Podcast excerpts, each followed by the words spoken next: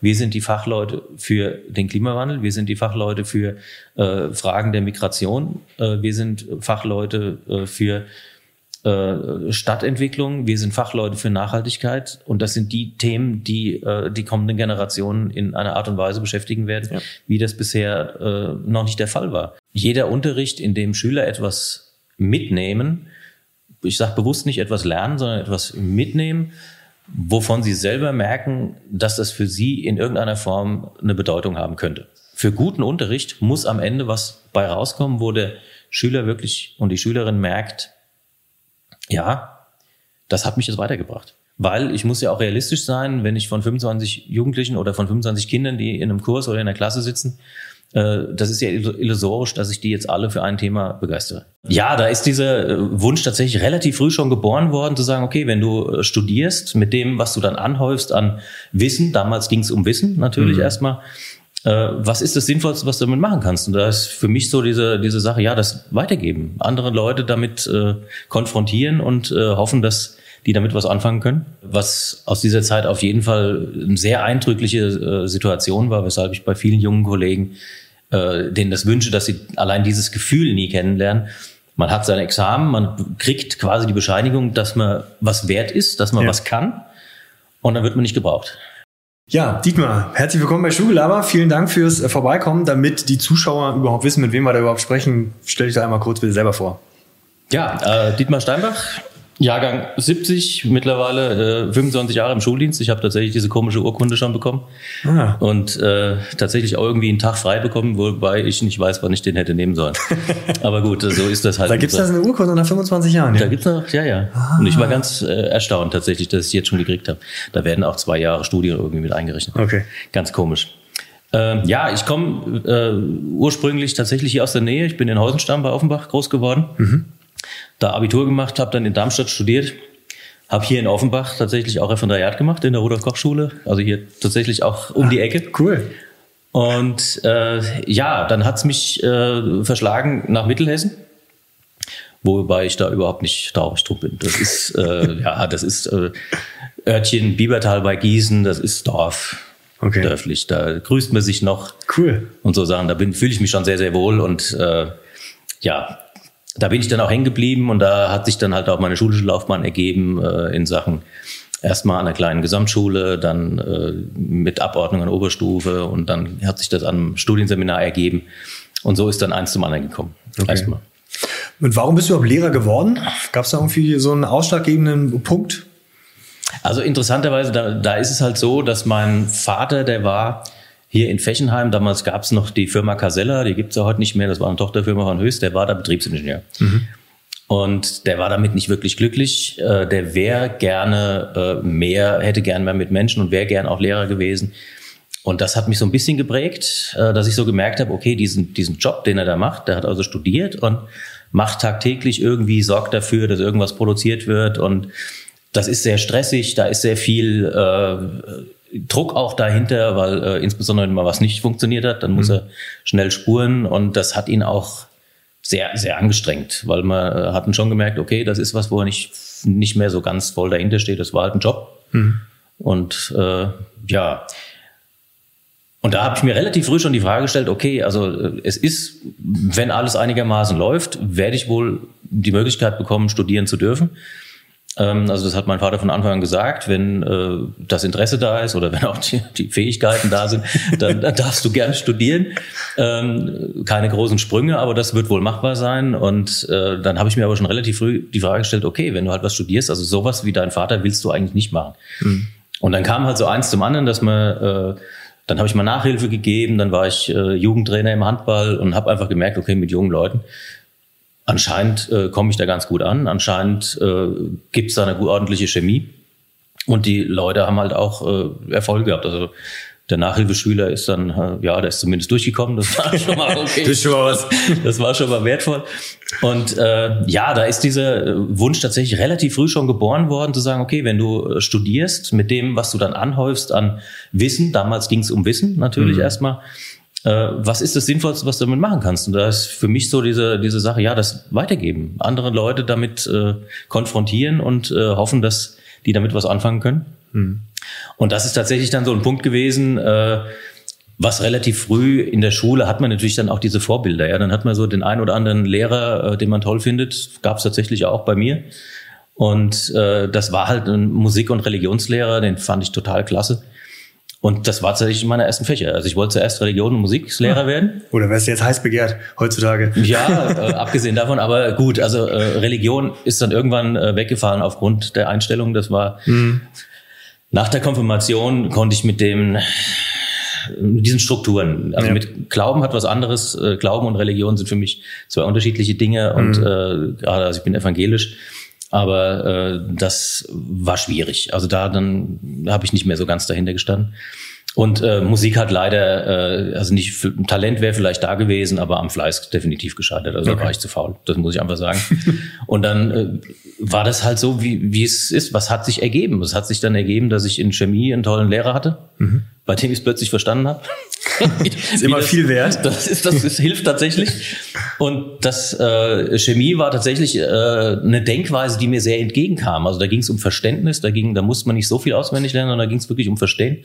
Mhm. Und das war, äh, das fiel mir auch relativ leicht. Und äh, deswegen war das eine Richtung, die klar war erstmal. Und dann war halt die Frage, ja, du brauchst ja zwei Fächer. Und dann habe ich tatsächlich erstmal mit äh, Chemie und Sport angefangen im ersten, also das erste Semester und habe aber im zweiten Semester schon Erdkunde dazugenommen, weil ich gesehen habe, okay, hm, die damals war das so, ich weiß nicht, ob das dann später ein bisschen anders war, aber damals war es schon so, dass äh, in Darmstadt, zumindest in diesem ersten Seminar, was wir da hatten, da ging es halt um die Frage, wozu überhaupt Sportunterricht? Okay, die Frage stellen Sie jetzt zum Glück nicht mehr. Genau. Aber die war damals tatsächlich sehr äh, diskutiert und sehr umstritten und im Endeffekt habe ich aus diesem Seminar mitgenommen, so genau weiß man es nicht. Und das fand ich halt schwierig, äh, habe das aber trotzdem äh, weiter äh, noch verfolgt und habe dann halt erstmal drei Fächer studiert, äh, bis ich dann mit äh, 23 meinen zweiten Kreuzbandriss hatte. Oh. Und das war halt auch ein Semester, wo ich äh, voll äh, Praxis machen wollte und war halt ganz viel und war auch Basketball, Handball, Volleyball, Touren, alles hatte ich da reingepackt. Mhm. Und äh, der kam halt zu so einem ungünstigen Zeitpunkt, dass die Sportler mir nicht einen Schein anerkannt haben. Mhm. Okay. Und äh, da war einfach zum einen der Zug ein bisschen abgefahren, zum anderen war ich dann auch persönlich ein bisschen beleidigt, mhm. weil das fand ich nicht, es erschloss sich mir auch nicht wirklich, aber das ist halt ein anderes Thema, warum ich äh, diese Sachen alle in dieser Intention oder in dieser Intensität praktisch machen muss. Mhm. Weiß ich nicht, da kannst du dann auch mit Sportlerkollegen oder bist ja selber einer. Ja, ist immer, ist immer schwierig, gerade wenn man sich verletzt im Sportbereich, ja, da ist immer relativ schnell, glaube ich, auch der Zug abgefahren, beziehungsweise man verliert einfach Zeit. Also das war auch ähm, der Punkt damals in, in Schulzeit, wo ich gesagt habe, okay, ähm, Abi im, im Sport auf gar keinen Fall, wenn du dich dann verletzt oder sowas, dann hast du echt gelitten. Jetzt, heute im Sport geht es, glaube ich, ein bisschen einfacher, wenn du dich verletzt, okay, dann verlierst du zwar Scheine, dann kannst du vielleicht andere Theoriescheine oder sowas nachmachen. Äh, da geht das halbwegs. Wie war denn das damals? Man hört ja zur damaligen Zeit, wenn ich mich mit äh, Kollegen unterhalte, die ein bisschen, ein bisschen älter sind, dass das hochdramatisch war, überhaupt eine Stelle zu finden. Wie, wie ist das dir damals gelungen mit, mit Chemie, Erdkunde? Also erstmal äh, vom Referendariat her war es so, dass ich, also ich habe äh, 97, 98 Referendariat gemacht. 98 kam mein Sohn auf die Welt, also den hatte ich dann äh, bei der Examensverkündung, äh, hatte ich den auf dem Arm. Das war schon, cool. war schon sehr rührend in dem Augenblick. Ähm, dadurch hat sich natürlich auch der Druck erhöht. Mhm. Also äh, und was ich halt gemacht habe, ich habe mich bundesweit beworben, oh. was damals auch noch nicht so üblich war. Äh, das heißt, es war ja auch das Internet noch nicht so, dass das alles verfügbar war. Das mhm. heißt, ich habe wirklich in jedem Kultusministerium angerufen, was durchaus ein witziger Vormittag war, weil man sich wirklich durch die Dialekte telefoniert hat. Das war von Moin Moin bis äh, ins tiefste Sächsisch. Und okay. äh, wobei die Sachsen damals, da hatte ich jemanden an der Strippe, das werde ich auch nie vergessen. Also den Dialekt kann ich nicht, aber äh, der hat äh, mit dem Kopf geschüttelt, ich habe es zwar nicht gesehen, aber ich habe es gespürt. Wie kann man nur so eine Fächerkombination studieren? Das, das ist ja überall, also ja, ja, ja, eigentlich eine Frechheit. Darf man ja häufiger mal hören, wenn man Leben verratet. Und also ja, und äh, im Endeffekt hat das, und dann habe ich äh, an alle, habe mir irgendwie, woher auch immer, die Adressen von allen Gymnasien in Hessen, das waren über 100, habe die alle angeschrieben mit einem persönlichen Anschreiben, so dreiseitiges Anschreiben, so Kurzfassung und was man alles so bieten könnte. Da kamen von den 130 Briefen kamen 10 zurück vielleicht äh, mit sehr interessant, aber kein Interesse. Aber immerhin, also ja, also das muss man schon sagen. Äh, aber dann äh, war es ja so bei dem Verfahren ist es ja so, dass man dann ankreuzen musste, in welchen Schulamtsbezirken äh, will man äh, eingesetzt werden in Hessen. Mhm. Und ich hatte alles angekreuzt, bis auf einen. Und da kam ein Anruf aus Mörfelden-Walldorf, größte Gesamtschule in Hessen, ja. äh, mit, was weiß ich, über 2500 Schülern und äh, ja. Kollegium von 200 äh, Leuten, was weiß ich. Und äh, der hätte äh, tatsächlich Platz gehabt nur das hatte ich nicht angekreuzt. Super. ja, aber das ist so eine Sache, wo ich sage, okay, das war auch Schicksal, weil Mörfeld-Waldorf direkt in der Nähe vom Flughafen und eine Riesenschule, wo man, äh, klar, natürlich hätte ich jede Stelle angenommen. Mhm. Ähm, habe mich natürlich in dem Augenblick riesig geärgert und war relativ verzweifelt. Gut, meine Frau hatte zu dem Zeitpunkt äh, einen ordentlichen Job, das also musste jetzt nicht am Hungertuch nagen. Mhm. Aber äh, was aus dieser Zeit auf jeden Fall eine sehr eindrückliche äh, Situation war, weshalb ich bei vielen jungen Kollegen äh, denen das wünsche, dass sie allein dieses Gefühl nie kennenlernen. Man hat sein Examen, man kriegt quasi die Bescheinigung, dass man was wert ist, dass man ja. was kann und dann wird man nicht gebraucht. Und das ist echt, also äh, das waren schon drei, vier, fünf Monate, wo ich echt, äh, klar, ich hatte meinen Sohnemann, ich war dann Hausmann und äh, das ist auch nett, klar, mhm. das will ich auch gar nicht äh, in, äh, in Abrede stellen, aber so äh, nach diesem, man fällt ja ohnehin so ein bisschen in den Tief nach dem Examen, Klar. weil einfach der Druck, der Druck abfällt. Ist, ja. Und äh, das ist dann schon so eine Sache, wo man sagen muss, okay, äh, das wünsche ich keinem. Also dieses Gefühl wirklich in dem Augenblick, äh, ich weiß, dass ich was kann, aber das scheint keinen zu interessieren. Mhm. Das war ätzend. Und äh, ja, dann kam irgendwann äh, in den Sommerferien kam dann ein Anruf ja, hier, äh, Schulleiter sowieso in Biebertal. Wir sind eine kleine Gesamtschule, wir würden jemanden suchen für GL mhm. und Chemie. Äh, GL war ja oder ist ja nach wie vor Chemie, po, äh, Erdkunde, Povi und Geschichte. Mhm. Und in der Kombination mit Chemie gab es halt weder Geschichte, was sie lieber gehabt hätten, oder ja. Povi gab es halt nicht. Mhm. Und dann haben sie halt auf die Liste geguckt und dann war ich halt tatsächlich für den Raum Gießen Listenplatz eins. Also da war auch schon damals Rangliste und so. Genau, war ganz normales Ranglistenverfahren. Und dann hat er so ganz vorsichtig gefragt, ja, wir sind eine kleine Gesamtschule, wir haben keine Oberstufe, ich kann Ihnen aber eine Planstelle anbieten. Und dann habe ich gesagt, ja, sofort. So. Ach, das, die andere Schule, äh, die, wo du vorher warst, die war, war, war sozusagen ein normaler Angestelltenvertrag. Also nicht gleich eine Planstelle, wo die, die 2000er Schule. Äh, hatte sich ja dann relativ schnell erledigt. Also der hätte mich genommen, aber das. Ach, da kamen zwei Anrufe dann sozusagen. Ja, ja, und der ah. hat dann ah. aber gesagt, okay, nee, an der Stelle, äh, da sie nicht auf der Liste stehen, kann ich sie gar nicht einstellen. Also sie müssten sich erst auf die Liste setzen lassen. Ach so? Ja, ja. Oh Gott, dieser also, Formalismus wieder. Genau. Äh, okay. Also da war, das war schon der erste Kontakt mit äh, der hessischen Schulbürokratie. Ja, ja. Aber gut, äh, das sollte so sein und ich habe es nie bereut. Also es ist, äh, war eine kleine Gesamtschule als Anfänger richtig gut und es hat mich mhm. pädagogisch extrem geprägt. Es, es war eine integrierte Gesamtschule. Mhm. Äh, ein System, was ich ja nicht kannte. Ich bin hier im Gymna Gymnasial ausgebildet worden. Ja. Und dann äh, weiß ich noch, der erste Stundenplan, drei neunte Klassen. Oh, ich sag geil, drei neunte Klasse habe ich ein bisschen weniger Arbeit. ja, aber es war eine Hauptschulklasse, eine ja. Realschulklasse und eine Gymnasialklasse. Mhm. Okay, ja, ja. Und äh, weil die nach der äh, achten Klasse haben sie es dann in die Schulen, also es war ja. so halb integriert kooperativ. Okay. Ähm, war aber auch vom ersten Tag ein Klassenlehrer in der sieben. Mhm. Äh, das war eine voll integrierte Klasse. Also das war schon eine sehr, sehr spannende Zeit, die mich pädagogisch sehr geprägt hat, äh, weil ich auch von Hause aus eher so, äh, so in diese Richtung tatsächlich tendiere. Mhm. Also dieses reine Gymnasiale finde ich ein bisschen so, so pseudo-elitär, finde ich ein bisschen schwierig. Mhm. Und die gesellschaftliche Breite sieht halt einfach auch anders aus. Und das muss man ja auch so sehen. Und das war für mich schon extrem spannend. Da gab es so einige Schlüsselerlebnisse, wo man sagen muss, okay, äh, ja, das sind alles liebe, nette Kinder gewesen, oder die meisten, nicht alle, aber die meisten.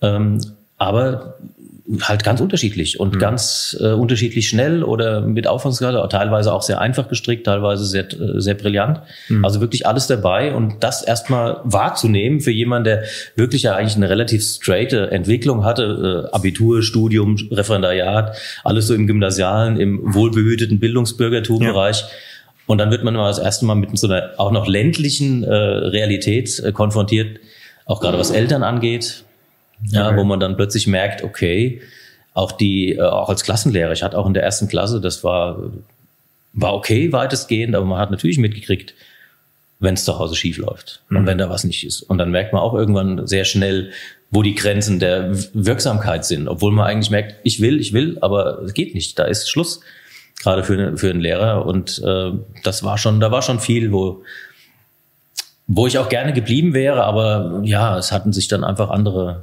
Optionen aufgetan. Und das war, da habe ich dann auch äh, Möglichkeiten gehabt, äh, nicht Nein zu sagen, äh, weil es war ja so vor 20 Jahren die Zeit, wo der Computerbereich so ein bisschen anfing. Mhm. Und dann haben wir im Landkreis Gießen, haben sich alle Computerleute irgendwie ab und zu mal getroffen und dann kam man so ins Gespräch und dann kam halt raus, okay, in Linden würden sie jemanden suchen und für den würden sie auch eine Operatsstelle ausschreiben. Und äh, dann habe ich mich darauf beworben, beziehungsweise habe mit dem Schulleiter äh, gesagt, das und das kann ich Ihnen anbieten in dem Bereich. Mhm. Und davon war er ziemlich begeistert und dann äh, bin ich nach drei Jahren, das ist ja total utopisch eigentlich. Und da hätte ich nie auch mit gerechnet, nach drei Jahren schon Oberstudienrat zu sein. Mhm, okay, aber das ja, ging echt schnell dann. Äh, aber es hat halt in der Zeit mhm. gepasst und ich weiß noch damals Computer, äh, auch wenn das jetzt nicht zur Erdkunde passt, aber nur, dass man mal sich klar macht, wie wir da angefangen haben. Wir haben also wirklich die Netzwerke alle selber aufgebaut. Wir haben das, äh, der Kollege hatte die ersten Rechner, der erste Computerraum war mit ausgemusterten PCs vom ZDF. Wir sind da hingefahren, haben die Sachen eingeladen oder er hat die Sachen eingeladen und dann haben wir das versucht, irgendwie zu einem Netzwerk hinzubringen und dann Stück für Stück das irgendwie aufzubauen. Ähm, das war schon so ein bisschen Pionierzeit, aber mhm. äh, eigentlich ziemlich traurig, muss man sagen, auch damals schon. Aber gut, da hat sich ja in, in, der Art nicht viel geändert. Also, also zumindest in Mittelhessen. In Südhessen hört man ja einiges Positiveres vielleicht. Kannst du dich noch an deinen ersten Tag äh, vor der Klasse erinnern, als du das erste Mal äh, da in der kleinen äh, Gesamtschule vor der Klasse gestanden hast? Ja, natürlich. Also das kann ich tatsächlich relativ äh, plastisch noch äh, mich erinnern, auch ja. an einzelne, also an, an auch Schülertypen, die da plötzlich da vor mir saßen. Siebte Klasse, also erster Tag ist ja immer Klassenlehrerunterricht äh, erstmal und ich dachte ja ohnehin, naja, Chemie, Erdkunde, Klassenlehrer wirst du eh nie. Vielleicht mal Tutor in der Oberstufe oder sowas. Ja, Pustekuchen. Vom ersten Tag an wirklich Klassenlehrer äh, halt GL äh, und dann halt äh, fachfremd, viel fachfremden Unterricht an so einer kleinen Gesamtschule. Also ja. da habe ich dann äh, Bio, Mathe, äh, also alles querbeet, was, was so gebraucht was wird. Man, genau, was man so braucht. Genau. Dass man viele Stunden in der Klasse hat. Genau. Und das war aber auch okay. Also pädagogisch halte ich das für absolut sinnvoll. Ja. Und äh, fachlich gut, müsste man, äh, kann man anders diskutieren, aber das ist äh, hat mir erstmal geholfen. Und äh, ja, der, dieser erste, also ich war erstmal höllisch nervös und das bin ich auch heute immer noch mhm. wenn ich in einen neuen Kurs oder auch eine neue Referendarsgruppe oder sowas, denn äh, man will ja oder ich will ja schon nett ankommen. Also mhm, ja, ja. Ich, ich will ja schon gemocht werden. Das, ja, natürlich, wer will das nicht? das ist, und äh, das ist schon eine Sache, die auch über die Jahre hinweg äh, für mich ein, ein zentraler Pfeiler meiner, meiner Didaktik, in, egal mit, mit wem ich arbeiten darf, ist es einfach so zu sagen, okay, äh, es muss eine Beziehung aufgebaut werden. Ja. Und ohne Beziehungsarbeit und ohne irgendwie was von sich zu geben und von anderen äh, Interesse zu haben für andere Menschen, äh, funktioniert das nicht. Und das braucht natürlich immer Zeit. Und natürlich gibt es auch immer unterschiedliche Typen. Und ähm, auch das, äh, ich habe im Augenblick an der Schule drei Lerngruppen mhm. und das dauert einfach immer eine Zeit, bis man sich aneinander äh, gewöhnt. Und das ist auch vollkommen in Ordnung. Mit jetzt ein bisschen mehr Routine fällt mir das sicherlich ein bisschen leichter, aber damals äh, war da schon, äh, weil es war ja plötzlich eine andere Situation. Also im Referendariat war klar, okay, mit den Lerngruppen, mit denen musst du arbeiten und du bist auch ein bisschen abhängig von ja. denen, weil ja. die ja äh, bei den UBs oder beim Examen müssen die performen, ja, ja. aber äh, Jetzt bist du plötzlich in der Verantwortung und das ist mhm. deine Klasse und du musst auch dafür Sorge tragen, dass das rund läuft und so weiter. Und äh, das war schon, ja, da war ich schon auf, auf vielen Ebenen echt äh, nervös. Äh, und mit den Schülerinnen und Schülern, das war äh, gut. Man hat auch damals nicht so, äh, was ich heute ja viel einfach so Kennenlernspiele oder allein so Sachen zum Vorstellen oder was auch mhm. immer. Da eignet man sich ja mittlerweile so Sachen an, die in der ersten Stunde auch ganz locker äh, ja, ja. erstmal da. Die man einfach so auch machen kann, wenn man Erfahrungswerte hat. Genau. Ja, und sowas hatte ich halt damals tatsächlich nicht wirklich. War auch in, in vielen Bereichen einfach wahrscheinlich viel zu, zu ernst. Äh, in dem Augenblick musste, also will ja alles korrekt machen, wie auch immer. Also ja, so hast du ja auch im Referendar Referendariat gelernt. Naja, aber äh, ja, aber ich glaube, das war, also das Referendariat hat mir diese Sache damals nicht so vermittelt. Also diese mhm. Beziehungsarbeit, das war damals oder ich habe es nicht mitbekommen, das kann sein. Also man nimmt ja äh, in seiner Biografie immer nur das gerade auf, was man tatsächlich äh, in dem Augenblick für sein Leben integrieren kann. Alles ja. andere interessiert einen ja nicht. Deswegen will ich nicht sagen, es wurde nicht thematisiert, aber ich habe es zumindest nicht so äh, für mich als wichtig erachtet. Mhm. Und ähm, ja, ich würde allerdings heute ähm, im Vorfeld was anderes machen. Also ich bin hier ein bisschen reingeschmissen worden. Mhm. Also ich bin äh, der ersten Tag an der Schule, mir war Mittwoch und Montag ging die Schule los. Mhm. Und äh, klar, man wurde erstmal nur rumgeführt, man wurde erstmal, dann musste man den Amtseid und dieses Gedöns. Das, ja, ja. ja, und äh, am Freitag war dann die diese erste Konferenz, wo man dann vorgestellt wurde. Äh, ja, und dann am Montag geht's los. Stundenplan voller Unterricht, ja, ja. genau. Ja, und genau. Und dann auch gleich volle Stelle, 26 Klar. Stunden äh, von jetzt auf gleich. Und äh, das war schon äh, Praxisschock tatsächlich, in der das erstmal zu stemmen. Das waren schon auch äh, ja, äh, abendfüllende äh, Tätigkeiten. Also da war mit einer 40-Stunden-Woche, das war da ein bisschen utopisch. Aber gut, es war okay. Und deswegen, also gerade sowas, äh, ich hätte von Anfang an, hätte ich da äh, sehr gerne viel mehr mit Kollegen äh, mich erstmal ausgetauscht. Also okay. auch gerade mit den Klassenteams, die es da noch nicht wirklich gab. Also so, so Sachen, äh, weil ich schon auch relativ schnell gemerkt habe, du musst das Rad nicht neu erfinden. Mhm. Da gibt's ganz viele clevere Leute, die haben da ganz viele Ideen schon gehabt. Äh, die muss man dann vielleicht auf sich anpassen, auf sich als Person äh, oder auf die Lerngruppe, äh, dass es halt irgendwie passt. Aber naja, und da war ich halt schon auch ein bisschen, äh, ja, eingeschüchtert erstmal noch, mhm. gerade vor Kolleginnen und Kollegen, die wirklich äh, viel Erfahrung hatten, wo man auch gemerkt hat, die machen ja, sehen das ganz locker, kommen gut bei den äh, Schülern an und hm. ja, sowas will man ja auch. Ja, klar. Ja, aber äh, gut, da auch so ein bisschen, ich hatte auch immer so für mich den Anspruch, es muss ja gleich von Anfang an gut laufen oder sehr gut laufen und hm. äh, das ist dann auch, ja, da, da wäre ich vielleicht, glaube ich, heute auch ein bisschen entspannter. Aber damals war es war ich nicht entspannt.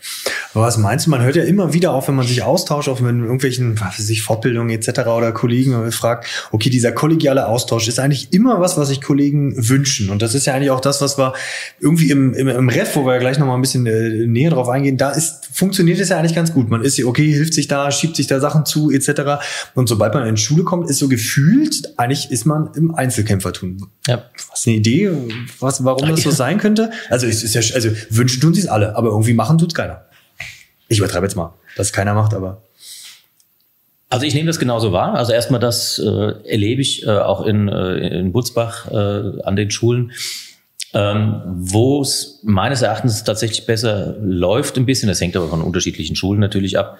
Äh, sind tatsächlich die Gesamtschulen. Also wir haben da im Umkreis von Gießen so ein paar äh, kleinere Gesamtschulen. Das ist wirklich, äh, also was man da hört. Ich bin leider ja nicht involviert, sondern Klar. ich höre das halt nur von den Kolleginnen und Kollegen wo also wirklich äh, feste Klassenteams sind, wo die Klassenteams auch Koordination mhm. betreiben, wo entsprechend auch äh, Absprachen über die Schüler äh, stattfinden. Aber das Problem ist halt natürlich, das braucht ja alles Zeit. Klar. Und ich glaube, das ist äh, das, was im Augenblick echt äh, fehlt.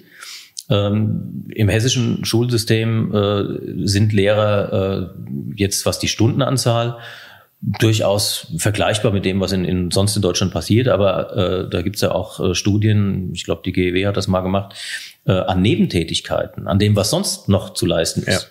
machen hessische Lehrer äh, mit am meisten in Deutschland. Und das ist ja auch alles, das braucht ja auch alles Zeit. Klar.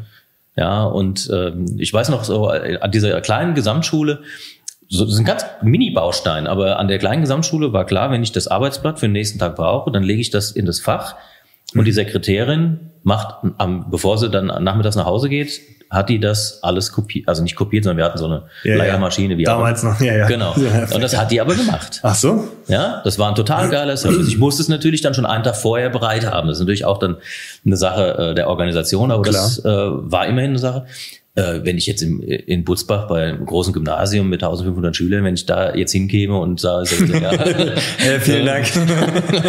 ja, das heißt natürlich, ich ja, muss äh, ist jetzt nur ein klein, winziger Baustein, Klar. aber ich muss natürlich einrechnen, zehn Minuten vorher äh, zur Schule kommen, in den Kopierraum gehen, äh, hoffen, dass die Ko Kopierer funktionieren. Und vor allem, dass nicht ein weiterer Kollegen von der, auf die Idee kommen, zehn Minuten früher zu kommen. genau. Und solche Dinge. Und so sie gibt's halt ganz viele kleine Bausteine und äh, das ist halt was, was Corona auch nochmal gezeigt hat. Jetzt werden ganz viele wo, wo jeder sagt natürlich, ach was, das ist ja, ist doch nicht schlimm, dass ihr jetzt die Schüler da beaufsichtigt und testet und so ein Testheft führt. Mhm. Ja, natürlich ist es, ist dieser eine Baustein nicht schlimm. Mhm. Ja, ab, aber der Baustein, der Baustein, der Baustein, der Baustein, das noch, jenes noch. Und das macht äh, auch für den normalen Kollegen erstmal extrem zeitaufwendig. Mhm. Und äh, etwas, was, glaube ich, äh, auch ein ganz großer äh, Faktor ist, ähm, wo man sich aber halt eingerichtet hat über die Jahre, ist, dass wir einfach, also bei uns an der Schule zumindest, äh, keine vernünftigen Arbeitsplätze haben.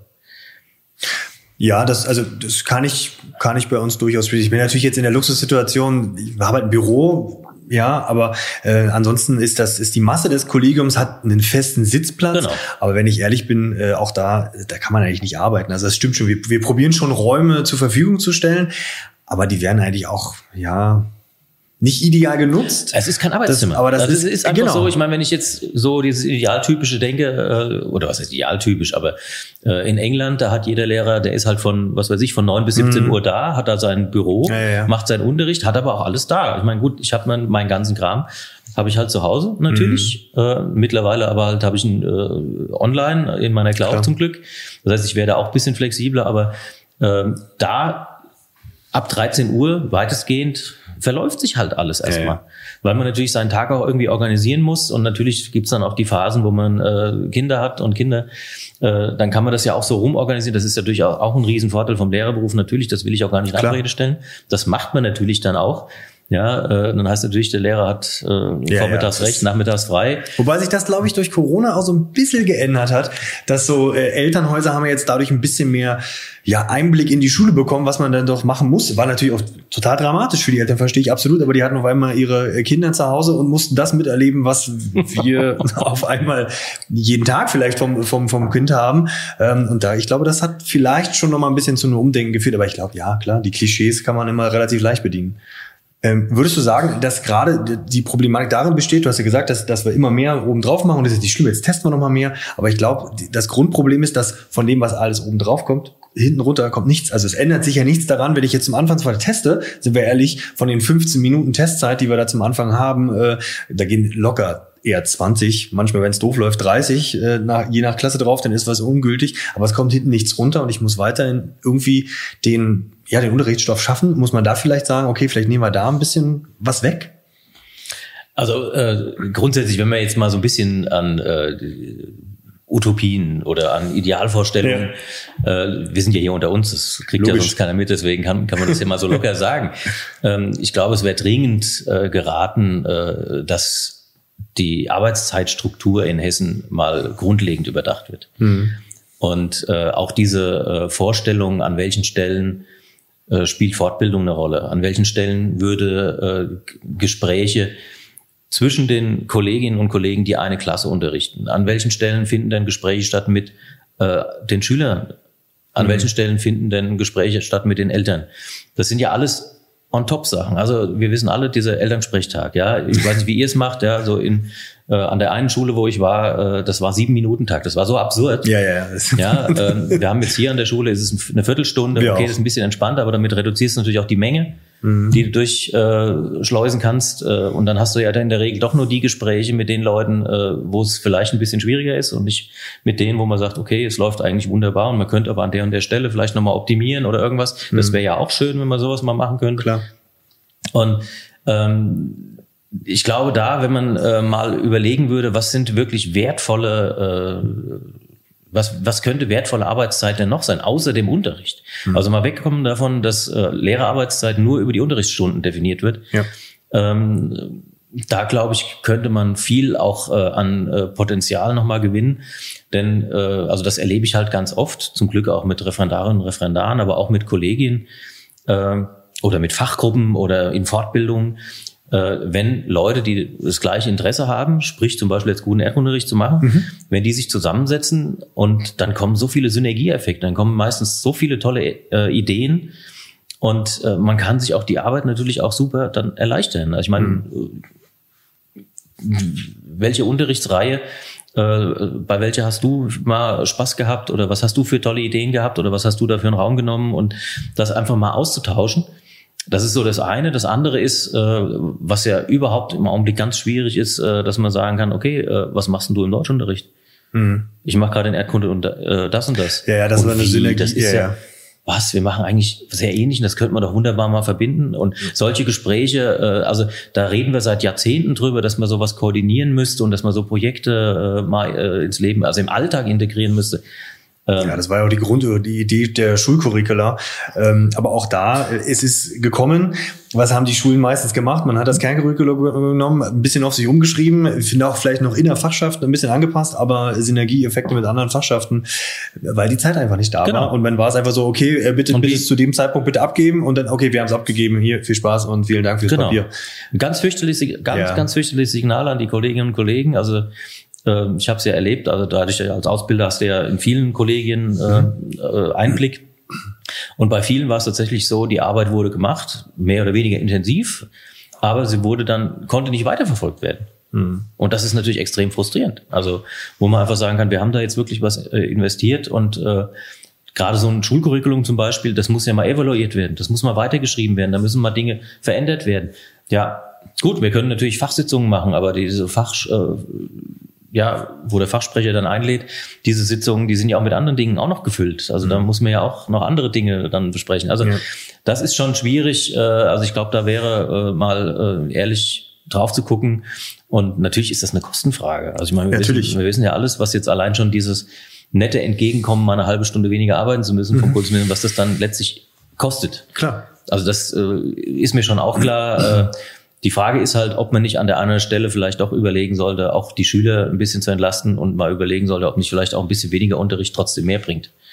Das ist Ja, ja, wir- dann noch eine andere Frage. Wir, wir hatten das jetzt gerade, ich habe ja so einmal in der Woche habe ich einen sehr intensiven Austausch mit, mit, ja, mit dem Schulelternbeirat bei uns. Und da merke ich immer wieder, dadurch, dass wir wirklich regelmäßig Austausch haben, das entlastet unheimlich. Da könnte man fast sagen, okay, vielleicht müsste man, weil ich habe halt die Zeiträume dafür, beziehungsweise sie sind halt bei mir in meinem Alltag ähm, drin, was die Kollegen halt nicht haben. Das entlastet doch in Summe schon. Vielleicht müsste man sowas ähm, für die Kollegen schaffen, aber auch da wieder wegnehmen. Und da würde ich mir einfach wünschen, dass man sagt, hier, vielleicht können wir ähm, ja unsere das Deputat, das den Schulen zur Verfügung steht, einfach ein bisschen erweitern. Klar, ist auch wieder eine Kostenfrage ohne Ende. Und äh, das, was du gerade gesagt hast, bei den Schülern mehr Unterricht drauf, äh, raufpacken oder eher weniger raufpacken.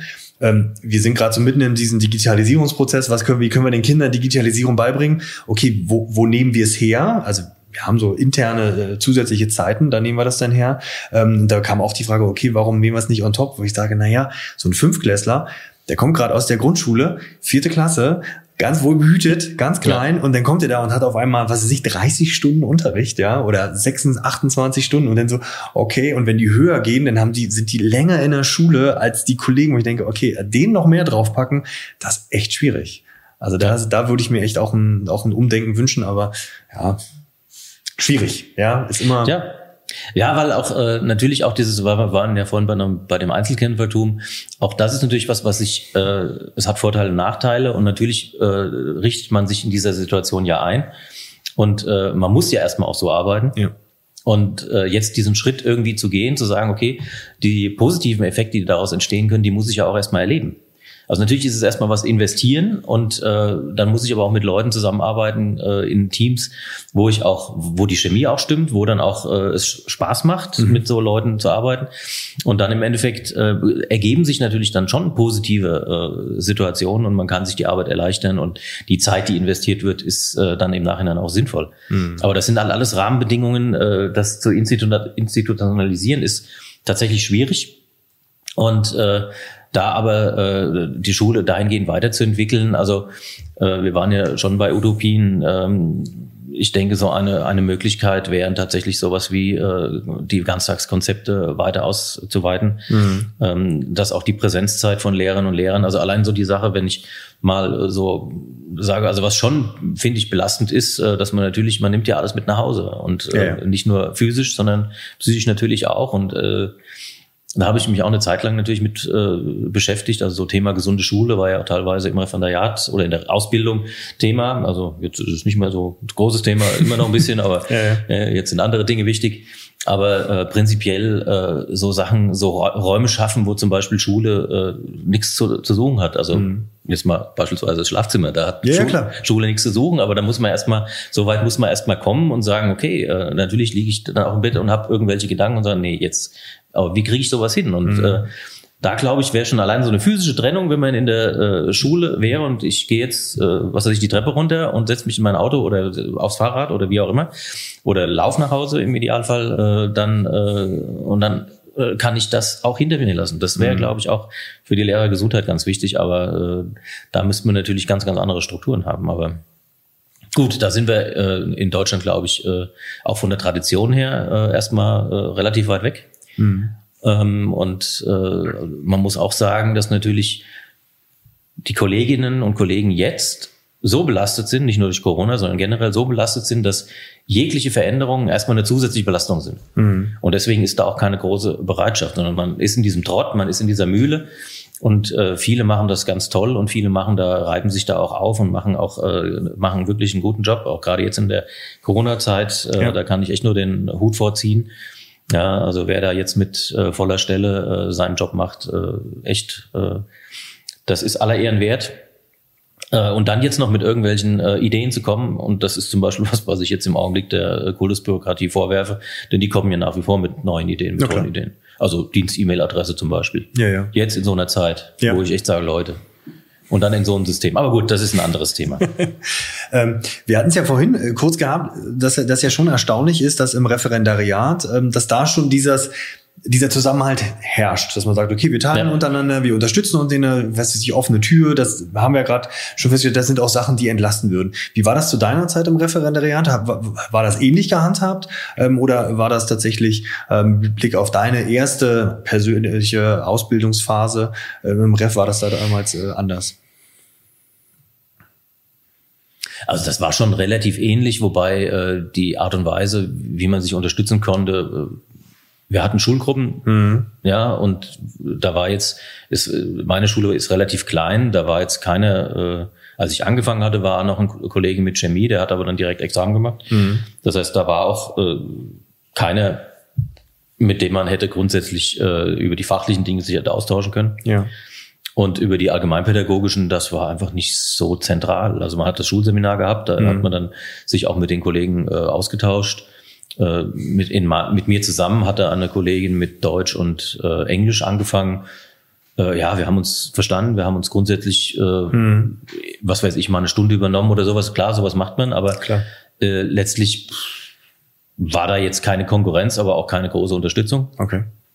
Und in den Fachgruppen an sich, äh, da war es insofern, äh, weil die Zeit tatsächlich auch, äh, es war auch klar, dass das so ein bisschen äh, auf Noten ausgeht. Mhm ähm, das war schon gemischt. Da gab es also schon auch Konkurrenzsituationen. Da gab es also oh, schon den einen oder anderen, äh, der dann schon ein bisschen darauf bedacht war, okay, das behalte ich mir lieber für mich oder das mache ich halt mal so. Also, aber das ist halt auch typen, typenabhängig. Es gab aber im Prinzip waren aber das Referendariat damals hatte ja schon den großen Vorteil, dass man ganz andere Zeitstrukturen hatte, dass das von den zeitlichen Sachen viel entspannter war als heute, viel weniger okay. Druck war.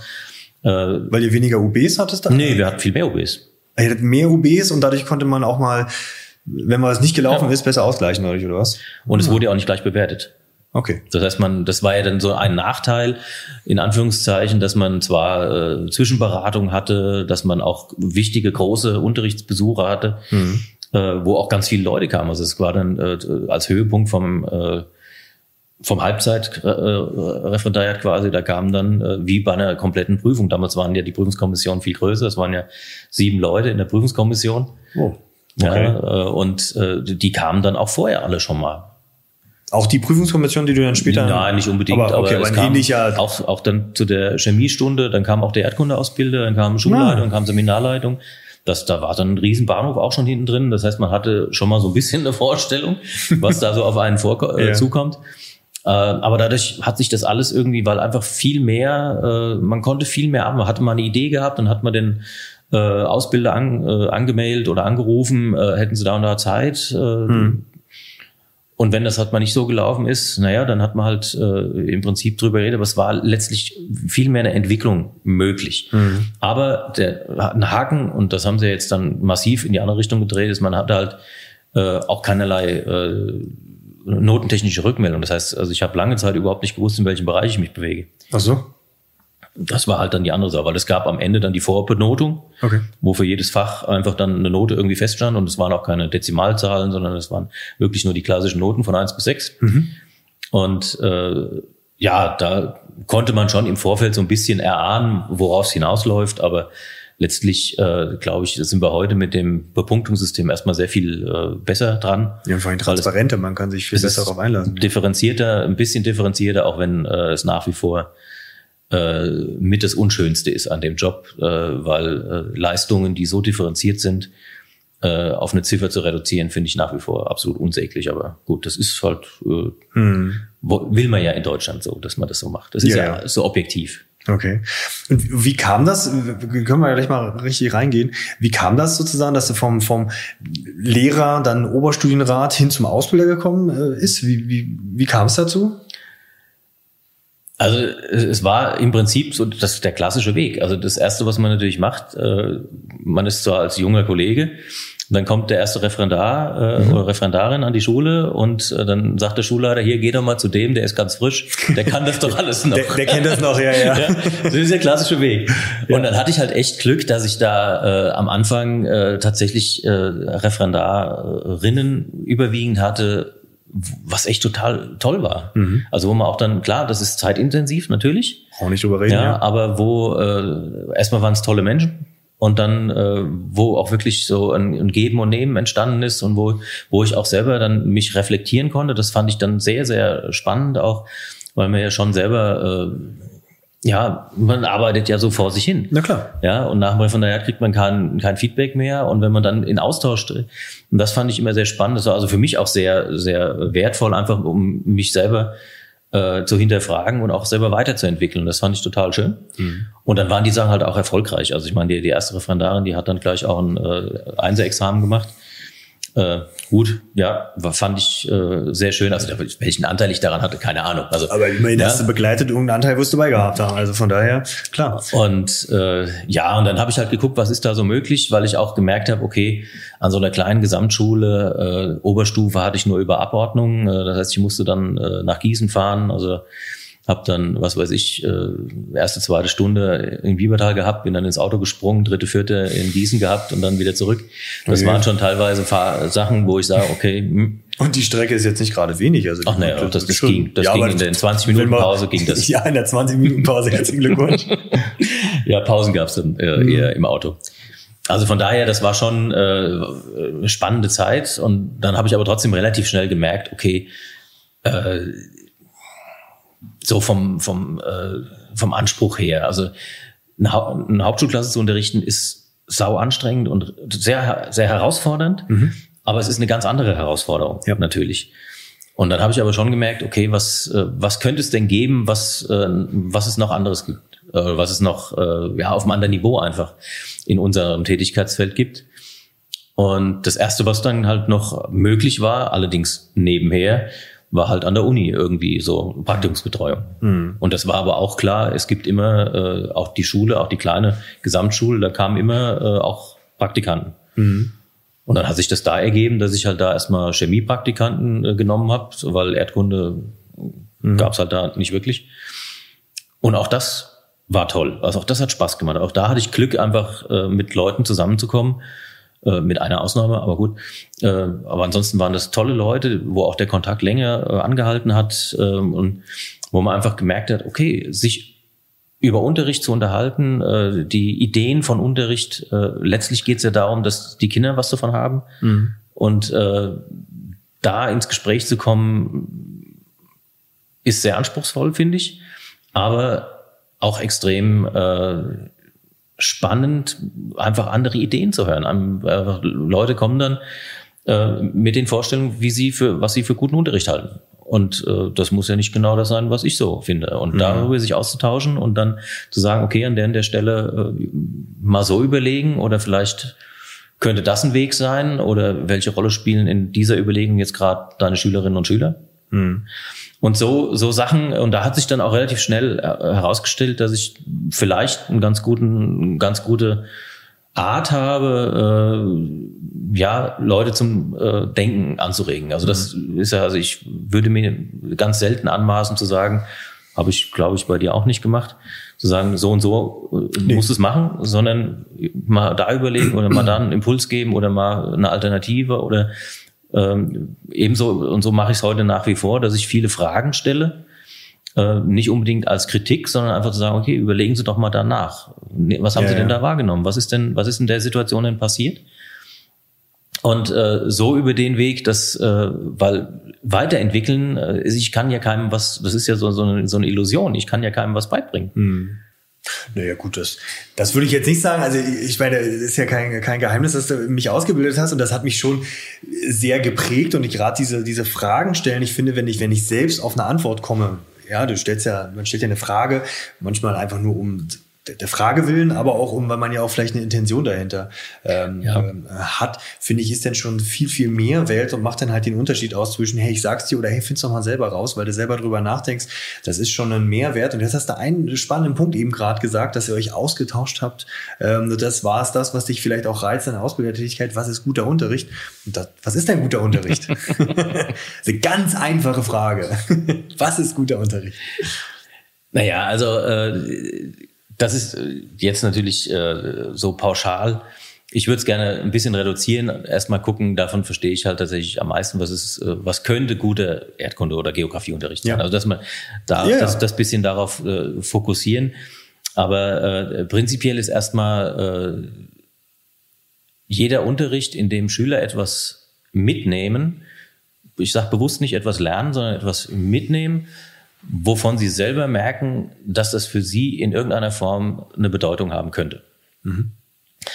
Ähm, das ist, also ich bin sehr fest oder sehr stark davon überzeugt, dass äh, Schule einen Bildungsauftrag hat, neben den anderen Aufträgen, die wir auch noch haben, aber äh, Schule, wir kriegen, wir stellen ja auch am Ende äh, ein, ja, ein Zeugnis aus, also der allgemeinen Hochschulreife. Da steckt ja sowas drin wie allgemein. Das heißt, es ist ja nichts Spezielles, sondern äh, die sollen ja gebildet werden, die sollen einen äh, Bildungsgang durchlaufen. Und äh, wenn Schülern das transparent ist und wenn Schülerinnen und Schülern klar wird, okay, das hat was mit mir zu tun, das könnte mir in meinem Leben irgendwie weiterhelfen. Mhm. Also wirklich, das ist klingt banal und sehr abgedroschen, aber dieses äh, fürs, es muss was fürs Leben bringen. Das ist erstmal äh, so für mich ein ganz, ganz wesentlicher Punkt. Ähm, und da gibt's ganz viele Möglichkeiten. Mhm. Da äh, Unterricht zu machen natürlich. Und deswegen würde ich mir da für andere Fächer überhaupt nicht anmaßen, irgendwas äh, sagen zu wollen. Mhm. Äh, für Erdkunde ist es halt so, äh, da haben wir tatsächlich ein Fach, äh, was sehr viele äh, Themen behandelt, wo es relativ einfach ist, den Schülern das eben zu verdeutlichen und transparent zu machen. Was hat das mit deinem Leben jetzt schon zu tun oder vielleicht in Zukunft? Aber eine Relevanz oder eine Bedeutsamkeit und demzufolge auch ein Bildungsgehalt von dem, was da gerade passiert mhm. im Unterricht, das ist relativ einfach herzustellen und sollte auch transparent gemacht werden. Das ist also auch mittlerweile ein, ein sehr äh, deutlicher Anspruch äh, an meine Referendare. Äh, ich meine, dir bin ich wahrscheinlich damals auch auf den Keks gegangen mit dieser Grundfrage, warum, warum machen sie das jetzt? Oder warum machst du das jetzt in dieser Situation mit deinen Schülern in Wetzlar war es ja damals. Mhm. Ja, was haben die jetzt davon? Also warum soll ich jetzt, äh, ich habe auch gerade jetzt die Woche, äh, war ich auch wieder in Wetzlar jetzt. Äh, die die Goethe-Schule ist jetzt komplett neu gebaut. Ja, ja, das ist super. Das ist echt, echt toll. Also wenn du eine ja. wirklich tolle Schule sehen willst, ja. bah, Knaller. Aber gut. Äh, und tatsächlich ist dann äh, auch wieder die Frage, dann äh, ja, es ging Klassiker mittlerweile, ja, es ging um Palmöl. Hm. Und äh, ja, was hat das eben mit äh, es war eine E-Phase, also äh, 15-, 16-Jährige, was hat ja. das mit 15-jährigen äh, Jugendlichen in Mittelhessen mhm. äh, zu tun, wenn in Borneo eine Palmölplantage ja. aus dem Boden gestampft wird ja. und dafür Regenwald verschwindet? Ja. Ich meine, uns ist das jetzt natürlich als Geografen klar, wie die Zusammenhänge sind. Ja. ja, und natürlich kann ich das aber auch Schülerinnen und Schülern relativ einfach, und die Referendarin hat es auch natürlich gut gemacht, denn mhm. der hat die entsprechenden Produkte, die Konsumprodukte halt ja. da gehabt, wo Palmöl drin ist, wo auch die Kosmetika und so, so dass dann relativ schnell deutlich wird, okay, äh, das hat was mit meinem Verhalten zu tun, das hat was mit meiner Zukunft zu tun, also Regenwaldbedeutung und so weiter. Ähm, und das ist halt in den geografischen Themen steckt da sehr viel Potenzial drin, äh, um zu sagen, dass für guten Unterricht muss am Ende was bei rauskommen, wo der Schüler wirklich und die Schülerin merkt, ja, das hat mich jetzt weitergebracht. Ist das auch der Weg am Ende, das Interesse bei den Schülern zu wecken, indem ich ihnen transparent mache, hier, du hast zwar hier vielleicht was Abstraktes, was jetzt erstmal so auf den ersten Blick nicht klar ist, wie das, äh, wie das äh, auf dich wirkt, aber hey, meine Aufgabe als Lehrer ist es, ich stelle diese Verbindung, leite ich dir her, helfe dir dabei, dass du selbst herleitest und dann habe ich das Interesse bei den Schülern geweckt. Ist das sozusagen, ich übertreibe jetzt mal die Zauberformel, man sagt hier, darüber schaffe ich das Interesse? Das ist ein Weg, auf jeden mhm. Fall. Also äh, mittlerweile, ich benutze gern jetzt so den, den Begriff immer des, des Türöffners, zum, mhm. also einen Lernanlass kreieren und äh, dazu brauche ich einen Türöffner. Und äh, da hängt es erstmal davon ab, was, äh, wie alt sind die Schülerinnen und Schüler, die ich habe. Klar. Was haben die jetzt schon vor den Horizont? Was bringen die mit? Mhm. Und äh, daraus ergeben sich natürlich dann auch Unterschiede. Also in der Klasse 5, 6 äh, brauche ich andere Türöffner. Ja. Da brauche ich andere Zugänge. Äh, weil die einfach noch einen kindlicheren äh, Wahrnehmungshorizont haben, auch eine ganz andere Raumwahrnehmung. Erstmal, da ist äh, die leben noch mal viel viel enger, ja. äh, auch in ihrem äh, heimischen Umfeld, wo sie die authentischen Erfahrungen machen. Ähm, als jetzt, wenn ich in den höheren Jahrgangsstufen bis in der Oberstufe, wo ich natürlich auch relativ abstrakt schon an Sachen rangehen kann, hm. ähm, so dass ich auch da äh, mit einer anderen Art und Weise herangehen kann. Interesse wecken, ähm, ja, das ist, äh, glaube ich, wichtig, aber ähm, Transparenz zu erzeugen, warum das wichtig sein kann, mhm. ist ja so die, für mich so dieser Kompromiss, weil ich muss ja auch realistisch sein, wenn ich von 25 Jugendlichen oder von 25 Kindern, die in einem Kurs oder in der Klasse sitzen, äh, das ist ja illusorisch, dass ich die jetzt alle für ein Thema begeistere. Klar. Und äh, da nehme ich, versuche ich auch meinen Referendarinnen und Referendaren immer den Druck ein bisschen rauszunehmen, wenn sie von 25, 20 erreichen, haben sie einen super Job gemacht. Ja, äh, warum sie nicht alle erreichen, das kann auch äh, Gründe haben, die wir überhaupt nicht beeinflussen können. Mhm. Und denken wir an die äh, Phase der Pubertät, äh, dass die Köpfe da äh, erstmal sich unterschiedlich äh, ja. verschalten neu ja. und dann aber auch tatsächlich die Köpfe voll was ganz anderem sind. Äh, das ist dann erstmal so. Das muss ich auch in einer gewissen Art und Weise akzeptieren und da kann ich auch den Schülerinnen und Schülern erstmal gar nicht böse drum sein. Mhm. Ja, trotzdem, also ich sehe es in vielen Bereichen erstmal auch so, äh, wie es im Leben halt so ist. Ich bekomme in meinem Leben ganz viele Angebote. Und ob ich diese Angebote annehme, ist erstmal mir überlassen. Jetzt haben wir in der Schule aber so ein System, ähm, wenn, Schul äh, wenn Schülerinnen und Schüler nicht äh, dem System konform agieren, haben sie ein Problem oder sie kriegen Probleme. Ja. Ja, das heißt, wir haben tatsächlich so eine Schwierigkeit, äh, wenn Schüler konditioniert sind, und das sind sie häufig, dann machen sie halt, was Schule so von ihnen verlangt. Klar. Aber das führt nicht unbedingt zu Lernprozessen und schon gar nicht zu Kompetenzentwicklung. Mhm. Und äh, deswegen glaube ich, ist es schon dieser erste Schritt, diese die, zu versuchen, auf die Schüler zuzugehen und auf die die ähm, ja, das, das können die Interessen sein, das können die Vorerfahrungen sein. Es kann aber auch einfach sein, transparent zu machen, warum mir persönlich als Lehrer das wichtig ist. Also das ist auch eine Komponente, die ich äh, immer mehr versuche auch zu verdeutlichen. Äh, wir Lehrer sind jetzt nicht nur der Erfüllungsgehilfe des Kultusministeriums, was sich irgendwie mal ein, ein Curriculum ausgedacht hat. Mhm sondern wir stellen ja was dar. Jeder von uns hat eine eigene Biografie und wenn wir jetzt äh, beide irgendwie eine Unterrichtsstunde halten zum gleichen Thema, wird die trotzdem ganz anders sein. Klar. Und das ist das ist doch ein Riesenpotenzial, um äh, auch zu sagen, okay, mein Unterricht, der soll authentisch sein, der soll äh, auch mich als Person vielleicht irgendwo äh, möchte ich mich da einbringen. Also mhm. äh, das ist immer so eine Sache bei den Geografen. Wir haben alle irgendwo Auslandserfahrung. Wir haben alle irgendwie eine große Exkursion gemacht. Ja.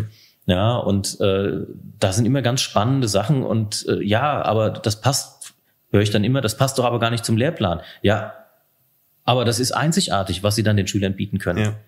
Und das ist doch was, wo, wo ich sage, okay, an der Stelle, wenn, wenn Sie jetzt, äh, was weiß ich, berichten können. Also ich war zum Beispiel, hatte das Riesenglück, äh, eine große Auslandsexkursion nach äh, Südafrika und Namibia machen zu dürfen. Cool. Ja, total. Also war echt sechs Wochen lang äh, ganz, ganz viel erlebt und ganz viele Eindrücke sammeln können und äh, alleine da, sowas, das werde ich auch nie vergessen, in der, in, aus dem klimatisierten Bus äh, in die Wüste rauszustapfen. Und was, was da, äh, ja, einfach dieses Empfinden von einer extrem trockenen Hitze, ja. fand ich total faszinierend. Also das, äh, ja, werde ich auch nie vergessen. Ja, und, und solche Sachen, äh, jetzt muss ich natürlich gucken, an welcher Stelle, äh, man, man soll nicht der Märchenonkel sein im Unterricht, natürlich nicht, aber nee. an welcher Stelle macht es Sinn, solche Erfahrungen, solche Dinge, die ja dann einzigartig sind, also das kann kein anderer Kollege jetzt wahrscheinlich in Butzbach so in dieser Form berichten. Ja, aber die anderen haben vielleicht andere Erfahrungen gemacht. Mhm. Und äh, das ist dann auch was, auch ein Riesenpotenzial, einfach zu sagen, was, glaube ich, im Augenblick sehr äh, auch hinten angestellt wird, weil wir ja auch in der Ausbildung, es ist ja alles so didaktisiert und wir haben jetzt hier Basiskonzepte und jenes und wir sind mhm. ja auch in der Wissen, also das muss man ja auch sagen, auch die Wissenschaften sind ja, auch die Unterrichtswissenschaften, die sind ja so weit vorangeschritten, dass man so viel in so vielen Details mittlerweile äh, überlegen kann, was man an welcher Stellschraube man noch drehen müsste, damit die Schüler jetzt motiviert sind. Mhm. Also ich glaube auch äh, die die Hattie-Studie hat ja doch in, in vielen Bereichen ganz klare Ergebnisse gezeigt. Also Beziehungsarbeit ist wichtig. Äh, also ich muss einen Draht zu den Schülern aufbauen. Auf jeden Fall. Ja und wenn da wenn das nicht funktioniert, äh, dann habe ich ohnehin ein ganz anderes Problem. Ja, und das wissen wir ja auch, dass äh, wenn ich in eine Klasse reinkomme und ich merke, okay, irgendwas ist hier komisch, mhm. kann sein, dass die vorher vielleicht eine Klausur geschrieben haben oder das eine zurückgekriegt haben oder dass ein Schüler, was weiß ich, dass es Zoff gibt oder keine Ahnung. Mhm. Ja, wenn ich sowas nicht wahrnehme und wenn ich sowas übergehe, äh, sondern jetzt, jetzt packt mal die Erdkundehälfte aus, ja, ja. Das bringt ja nichts. Mhm. Ja, und jetzt denke ich doch diesen Gedankengang mal weiter. Äh, wenn ich jetzt auf meine Schüler nicht zugehe, nicht äh, sage oder zumindest sage, warum ich das für wichtig achte oder was habt ihr für Interessen, was habt ihr für Fragen an so ein Thema, wenn ich sowas nicht mache, äh, also nicht quasi nach einem Türöffner suche, äh, die Schüler einlade quasi, die Angebote, die ich ihnen machen kann, auch anzunehmen mhm. und ihre eigenen Ideen aber auch einzubringen.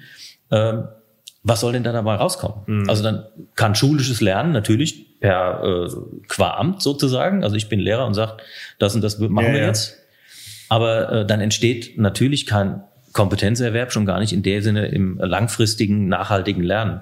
Das mhm. ist dann ja halt Schule und das ist auch was, äh, was ich jetzt über äh, 20 Jahre im Unterricht auch selber natürlich insbesondere zum Beispiel in meinem zweiten Fach in Chemie äh, immer wieder erlebt habe.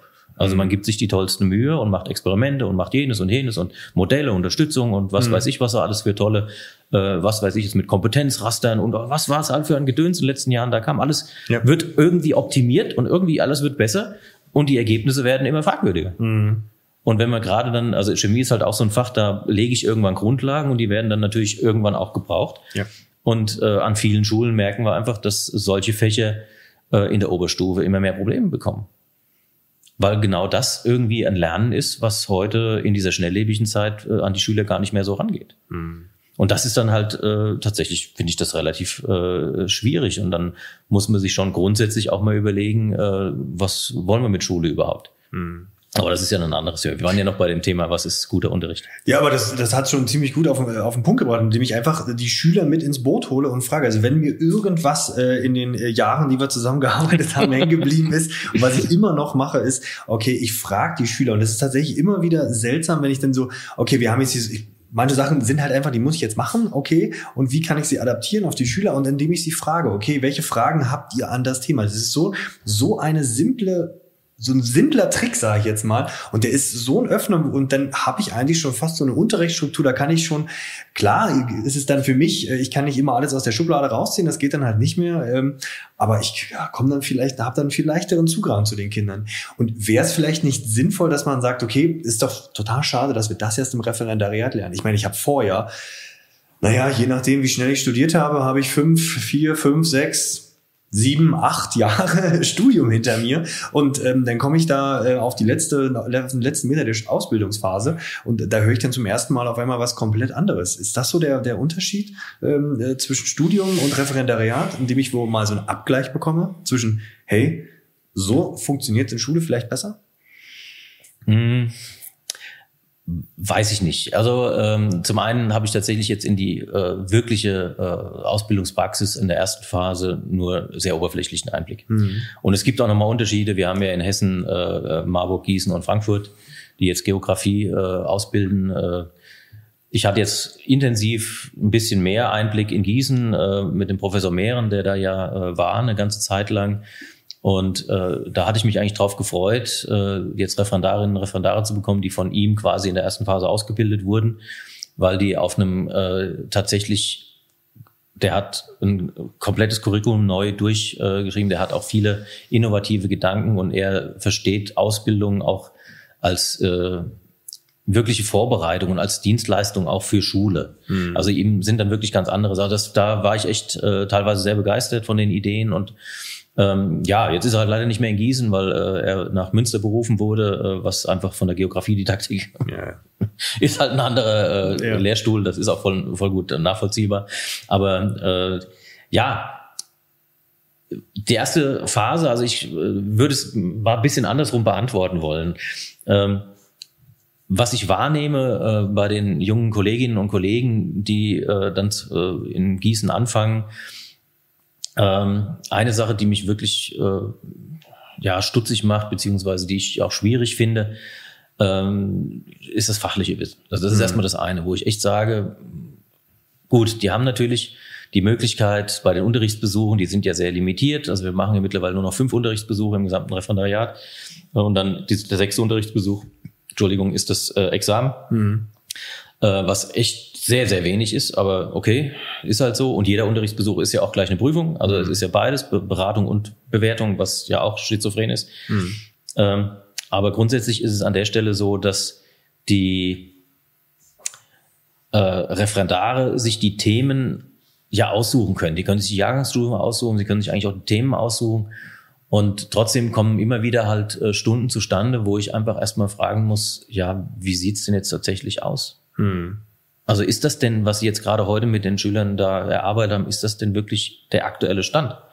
Hm. Ja, also so, so ein, ein, Beispiel, was immer wieder passiert, äh, Müllsysteme oder Müll irgendwie, ja, Müll ist ja ein großes Recycling und so, das ist ja ein wichtiges, nachhaltiges Thema natürlich. Ja.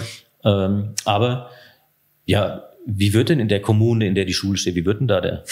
Ja, was ja. passiert mit dem gelben Sack hier? Ja, ja und äh, ja, keine Ahnung. Ja, aber äh, das ist ja genau das. Äh, also das Studium zum einen kann natürlich nicht auf alle Themen vorbereiten, das ist ganz klar. Es muss ja. zwei Sachen liefern, auf jeden Fall, also inhaltlich jetzt. Äh, in vielen grundsätzlichen äh, geografischen Themen, wie zum Beispiel Klimatologie. Also äh, wenn einer in der Schule äh, Klimawandel adäquat unterrichten könnte, wären das die Geografen mhm. zusammen mit den Physikern. Also da wäre eine schöne Kooperation, glaube ich, sehr sinnvoll. Ähm, aber die drücken sich daran, weil sie keine Ahnung haben. Mhm. Also ich habe jetzt äh, meine neuen Referendare, das sind jetzt äh, fünf Leute, die haben angefangen, die hatte ich jetzt bei mir im Unterricht und ich habe den äh, Jetstream thematisiert. Mhm. Und die haben, das finde ich immer ganz sehr schön, wenn die erstmal sehr ehrlich sind, die haben gesagt, okay, heute haben sie auch was gelernt. Sehr ja? gut.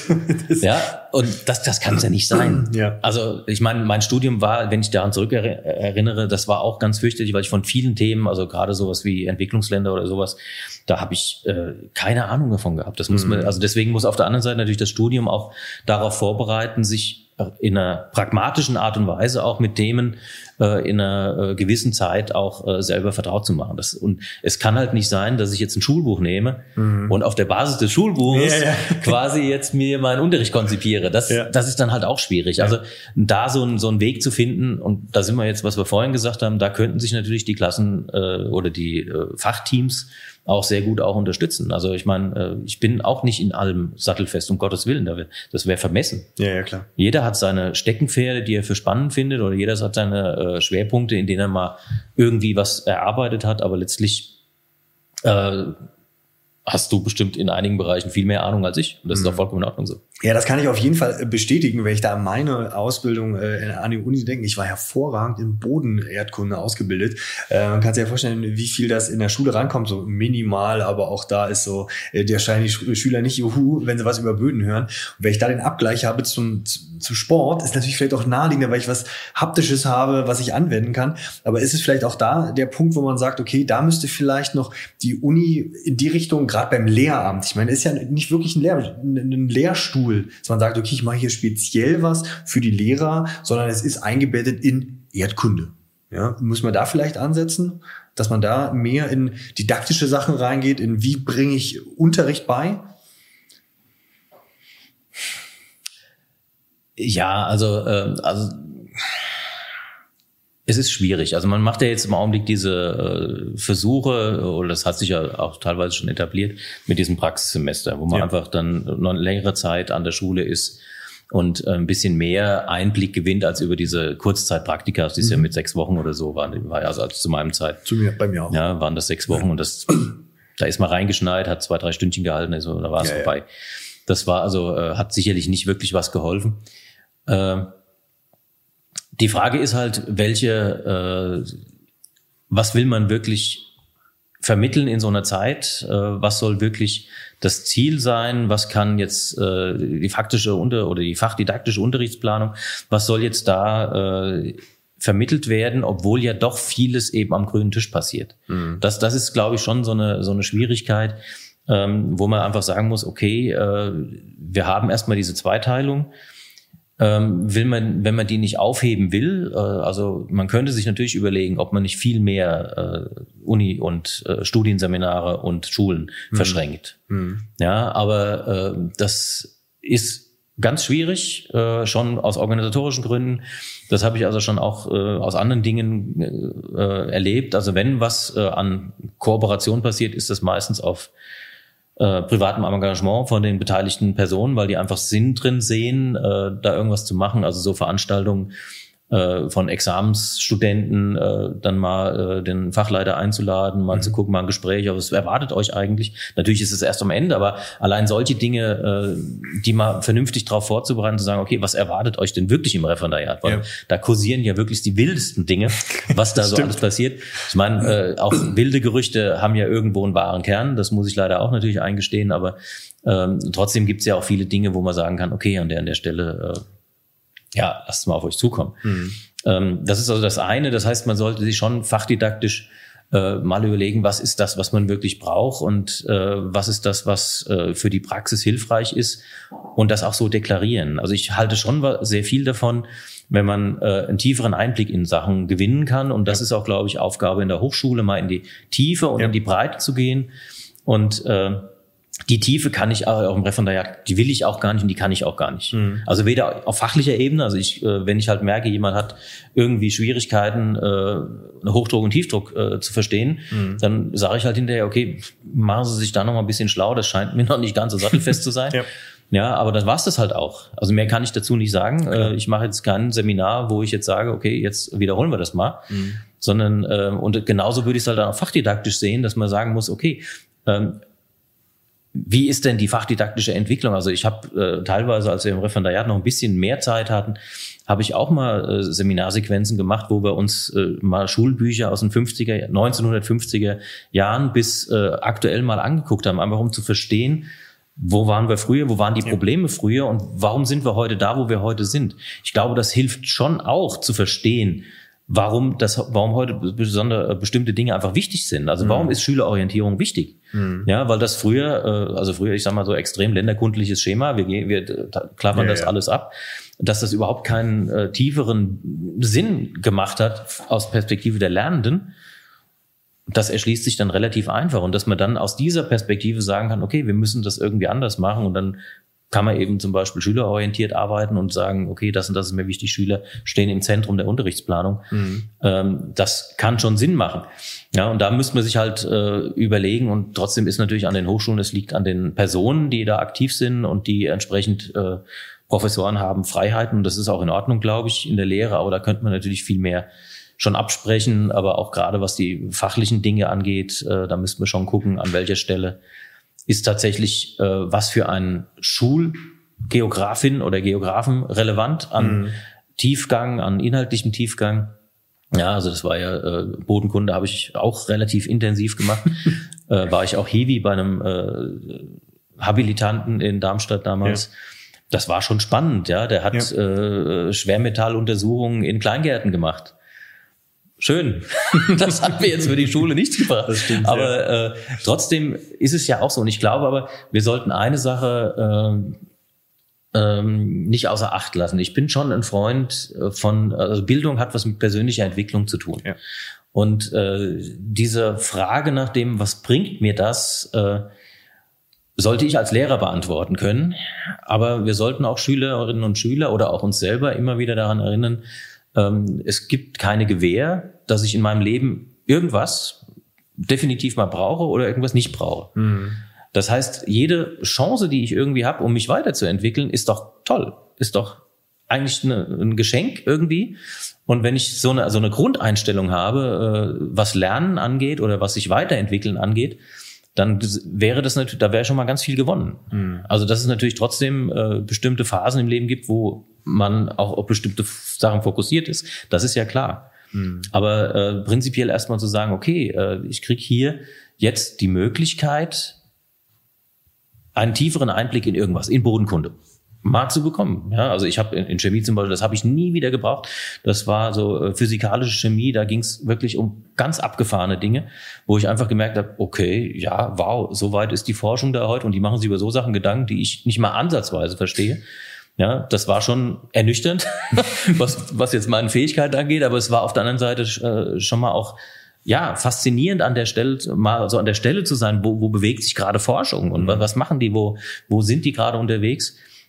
Und ich glaube schon, äh, so da zu sehen an der Stelle, ja, Dinge an mich ranzulassen oder mich auf was einzulassen, äh, auch wenn ich es vielleicht nicht direkt verwenden kann, das äh, hat auch mit Bildung zu tun. Das hat auch mit Horizonterweitern zu tun und das hat auch was mit Einstellung zum Lernen zu tun kann, sollte man nicht außer Acht lassen. Hm. Ja, und vor allem auch mal lernen, sich in bestimmte Themenfelder richtig tief reinzuarbeiten. Ich meine, manche Sachen verlange ich von meinen Schülern auf, wo erstmal sagen, also okay, das ist jetzt vielleicht erstmal relativ schwierig, gerade wenn wir so sagen, okay, so ein äh, sich eigenständig Problemstellung erarbeiten oder alle allgemein Problemfragestellung ist erstmal so, ja, du musst jetzt probieren, dieses Problem was ich jetzt vorgebe oder das Themengebiet und daraus eine Problemstellung sich zu entwickeln und dann wirklich mal tief in ein Thema reinarbeiten.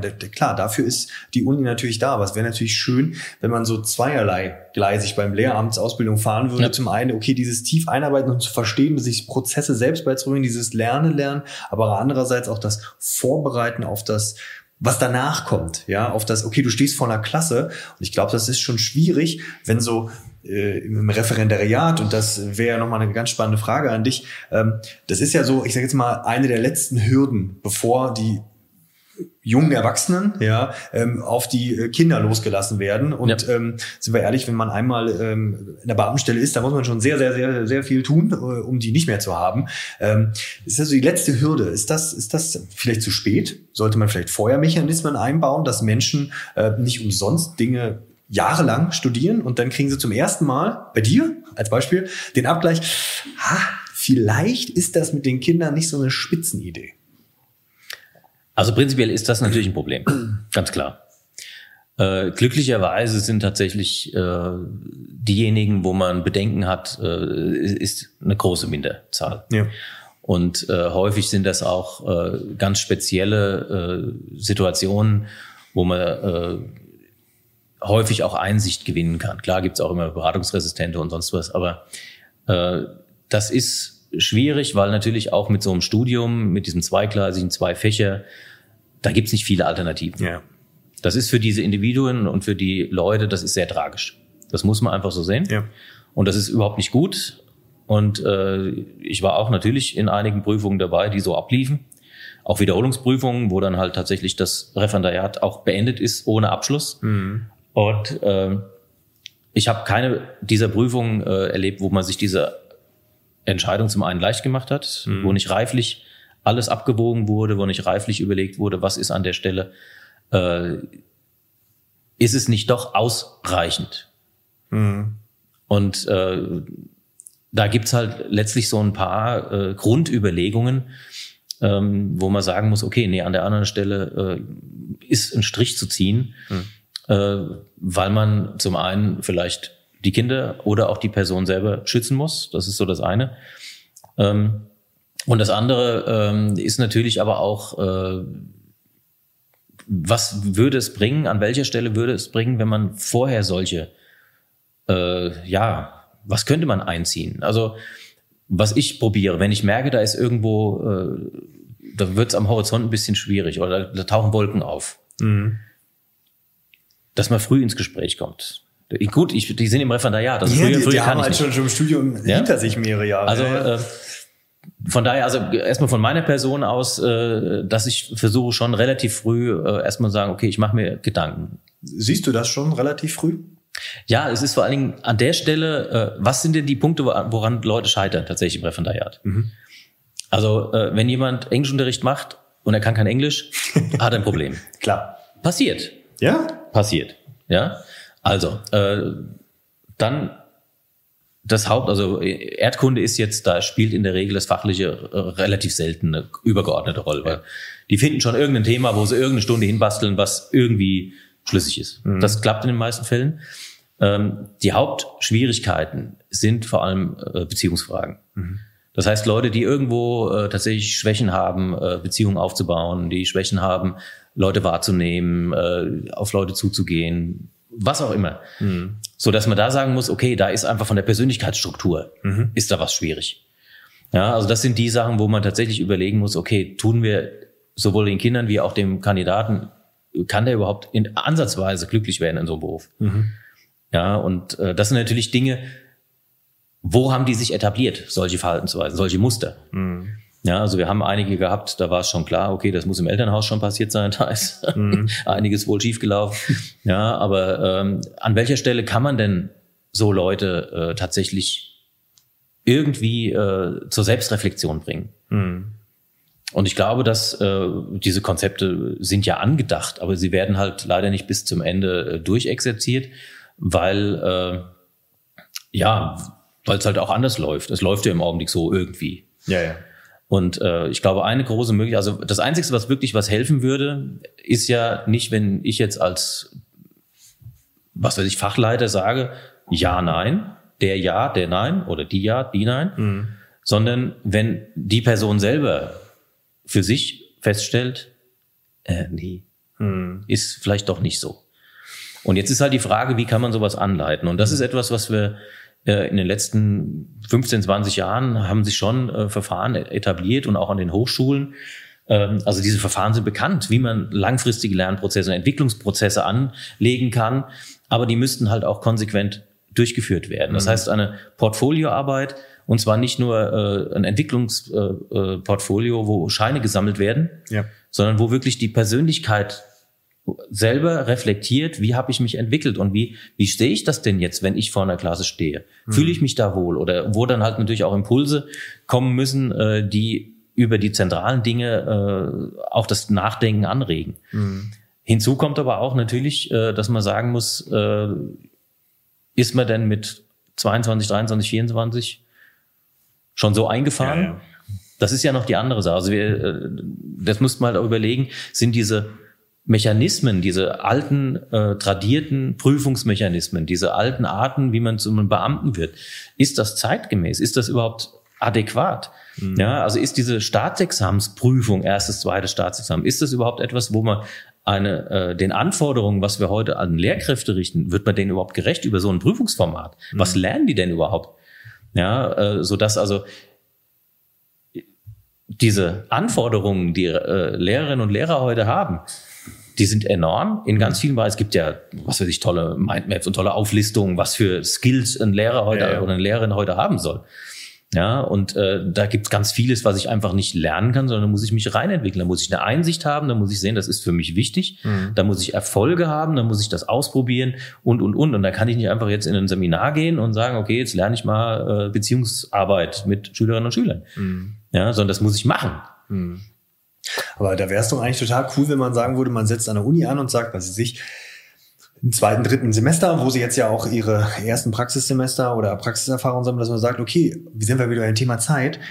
Dann macht ihr die länger. Ihr begleitet die Schule ein Schuljahr lang. Ihr setzt euch hin ein Schuljahr lang und lernt mal wirklich, erlebt diesen Alltag. Und dann wäre es natürlich auch toll, wenn man wieder die Synergie herstellen könnte, dass da vielleicht mal ein Ausbilder vorbeikommt, da mal so erste Erfahrungen rückspiegelt das würde auch Schulen helfen, wenn ich mir jetzt überlege, okay, manche Schulen in vielleicht kleineren Systemen, ähm, erst heute hatte ich wieder ein Gespräch mit einer Schulleiterin mit einer Grundschule, die würde sich wünschen, die hätte solche Mechanismen, wie wir sie in einem großen System haben, um ja Arbeitsbelastung zu sichern. Die sind da, das sind da One-Man-Shows. Die würden mhm. sich freuen, wenn sie da mal einen Referendar äh, oder einen, äh, einen Studenten Studien, hätten, ja. der ein Jahr lang die begleitet und die würden einen sehr schönen Abgleich bekommen. So läuft's und so kann ich mich vielleicht darauf vorbereiten. Da könnte man, ja, das wäre, aber sind wir wieder beim, beim, beim Thema Zeit. Wie, wie gehst du eigentlich mit dieser Verantwortung, die ja schon sehr groß ist? Also wir haben ja gesagt, okay, wäre schön, wenn da vorher äh, Sachen abgeglichen wären. Ähm, wie gehst du mit dieser Verantwortung, Verantwortung, die ist ja schon groß. Ja. Also natürlich, weil das, weil das ja alles äh, ist mir ja bewusst. Also wenn, wenn wir jetzt, also erstmal ist es so, dass natürlich keine äh, Entscheidungen in dieser Tragweite alleine trifft. Mhm. Also es gibt keine Situation äh, in dem Ausbildungssystem, wo eine Person alleine sagt, so, das war's. Sondern ja, es sind immer, ist, ja. es ist immer, es ist auch kein Vier-Augen-Prinzip. In der Regel ist es mindestens äh, sechs, acht Augen-Prinzip, mindestens. Mhm. Ja. Und das ist auch gut so. Und äh, gerade auch bei Examenssituationen, wo man einfach sagen kann, da äh, ist immer eine Prüfungskommission da, wo immer, also ich habe es bisher nie anders erlebt, das muss ich wirklich sagen. Es gibt ja dieses Prüfungsgeheimnis, was ja das alles dann so ominös macht. Ja. Und deswegen dringt ja da auch nichts nach außen, was halt Klar. dieser Situation geschuldet ist.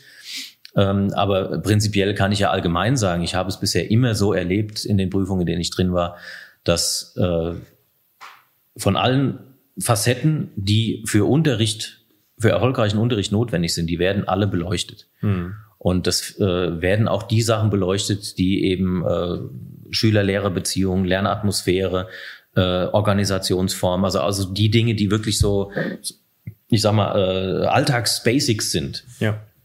Ja, auch sowas oder wie äh, dann jetzt in der Corona-Zeit. Wir hatten ja wirklich ganz, ganz krude Situationen, äh, jetzt äh, so je, irgendwie Leute auszubilden, in wo gar kein Unterricht stattfindet. Ja, okay. und äh, dann aber zu gucken, okay, äh, wie kann jemand trotzdem äh, das zweite Staatsexamen bekommen und letztlich dann sofort mit 26 Stunden oder 25 Stunden im Extremfall mhm. ja sofort einsteigen? Welche welche Sachen können wir denn da erwarten äh, und wie können wir das tatsächlich versuchen irgendwie äh, ja der der Situation, aber auch den Personen gerecht zu werden? Mhm. Und äh, also ich glaube schon, dass da sehr viel Bewusstsein, Verantwortungsbewusstsein da ist bei den Beteiligten. Und ähm, es schwingt natürlich immer auch das mit, die Leute wollen das zweite Staatsexamen machen, weil sie sonst erstmal gar keinen Abschluss haben. Das ist halt, das ist halt ein ja, Fehler im System. Genau. Die, die, fallen in ein Riesenloch, wenn sie kein zweites ja. Staatsexamen haben. Und also von daher, also das erstmal so als, als Hintergrund zu sagen, okay, ich glaube wirklich, dass äh, ich will jetzt keine Zahl sagen, aber ich habe bisher noch keine Situation erlebt, wo nicht wirklich sehr, sehr reflektiert und sehr, sehr äh, überlegt mhm. und auch in vielen Fällen oder in den meisten Fällen sehr wohlwollend äh, gesagt wurde, okay, an der, an der Stelle, äh, nee, mhm. geht nicht. Okay. Und äh, wenn ich jetzt für mich selber äh, sage, okay, was sind jetzt so äh, diese ausschlaggebenden Sachen, also es ist wirklich erstmal äh, Beziehungsebene, Schüler-Lehrer-Ebene, also wenn man da, und das kriegt man sofort, das kriegt man in 45 Minuten mit. Ja, ja. Also wenn da keine, äh, also wenn über die Köpfe der Schüler hinweg äh, unterrichtet wird, ähm, losgelöst jetzt von irgendwelchen fachdidaktischen oder von ja, irgendwelchen konzeptionellen Dingen, aber wenn da überhaupt kein Miteinander ist, äh, das ist schon mal ganz, ganz schwierig. Mhm. Ja, und äh, das andere, ich sage auch mal so, äh, meine Kinder sind ja jetzt aus dem Schulsystem draußen und äh, auch das ist natürlich eine, äh, so eine Sache, äh, da hat man ja, erlebt man ja auch ganz viel als Eltern, muss man einfach auch sagen. Das ist halt auch für mich lehrreich und spannend gewesen.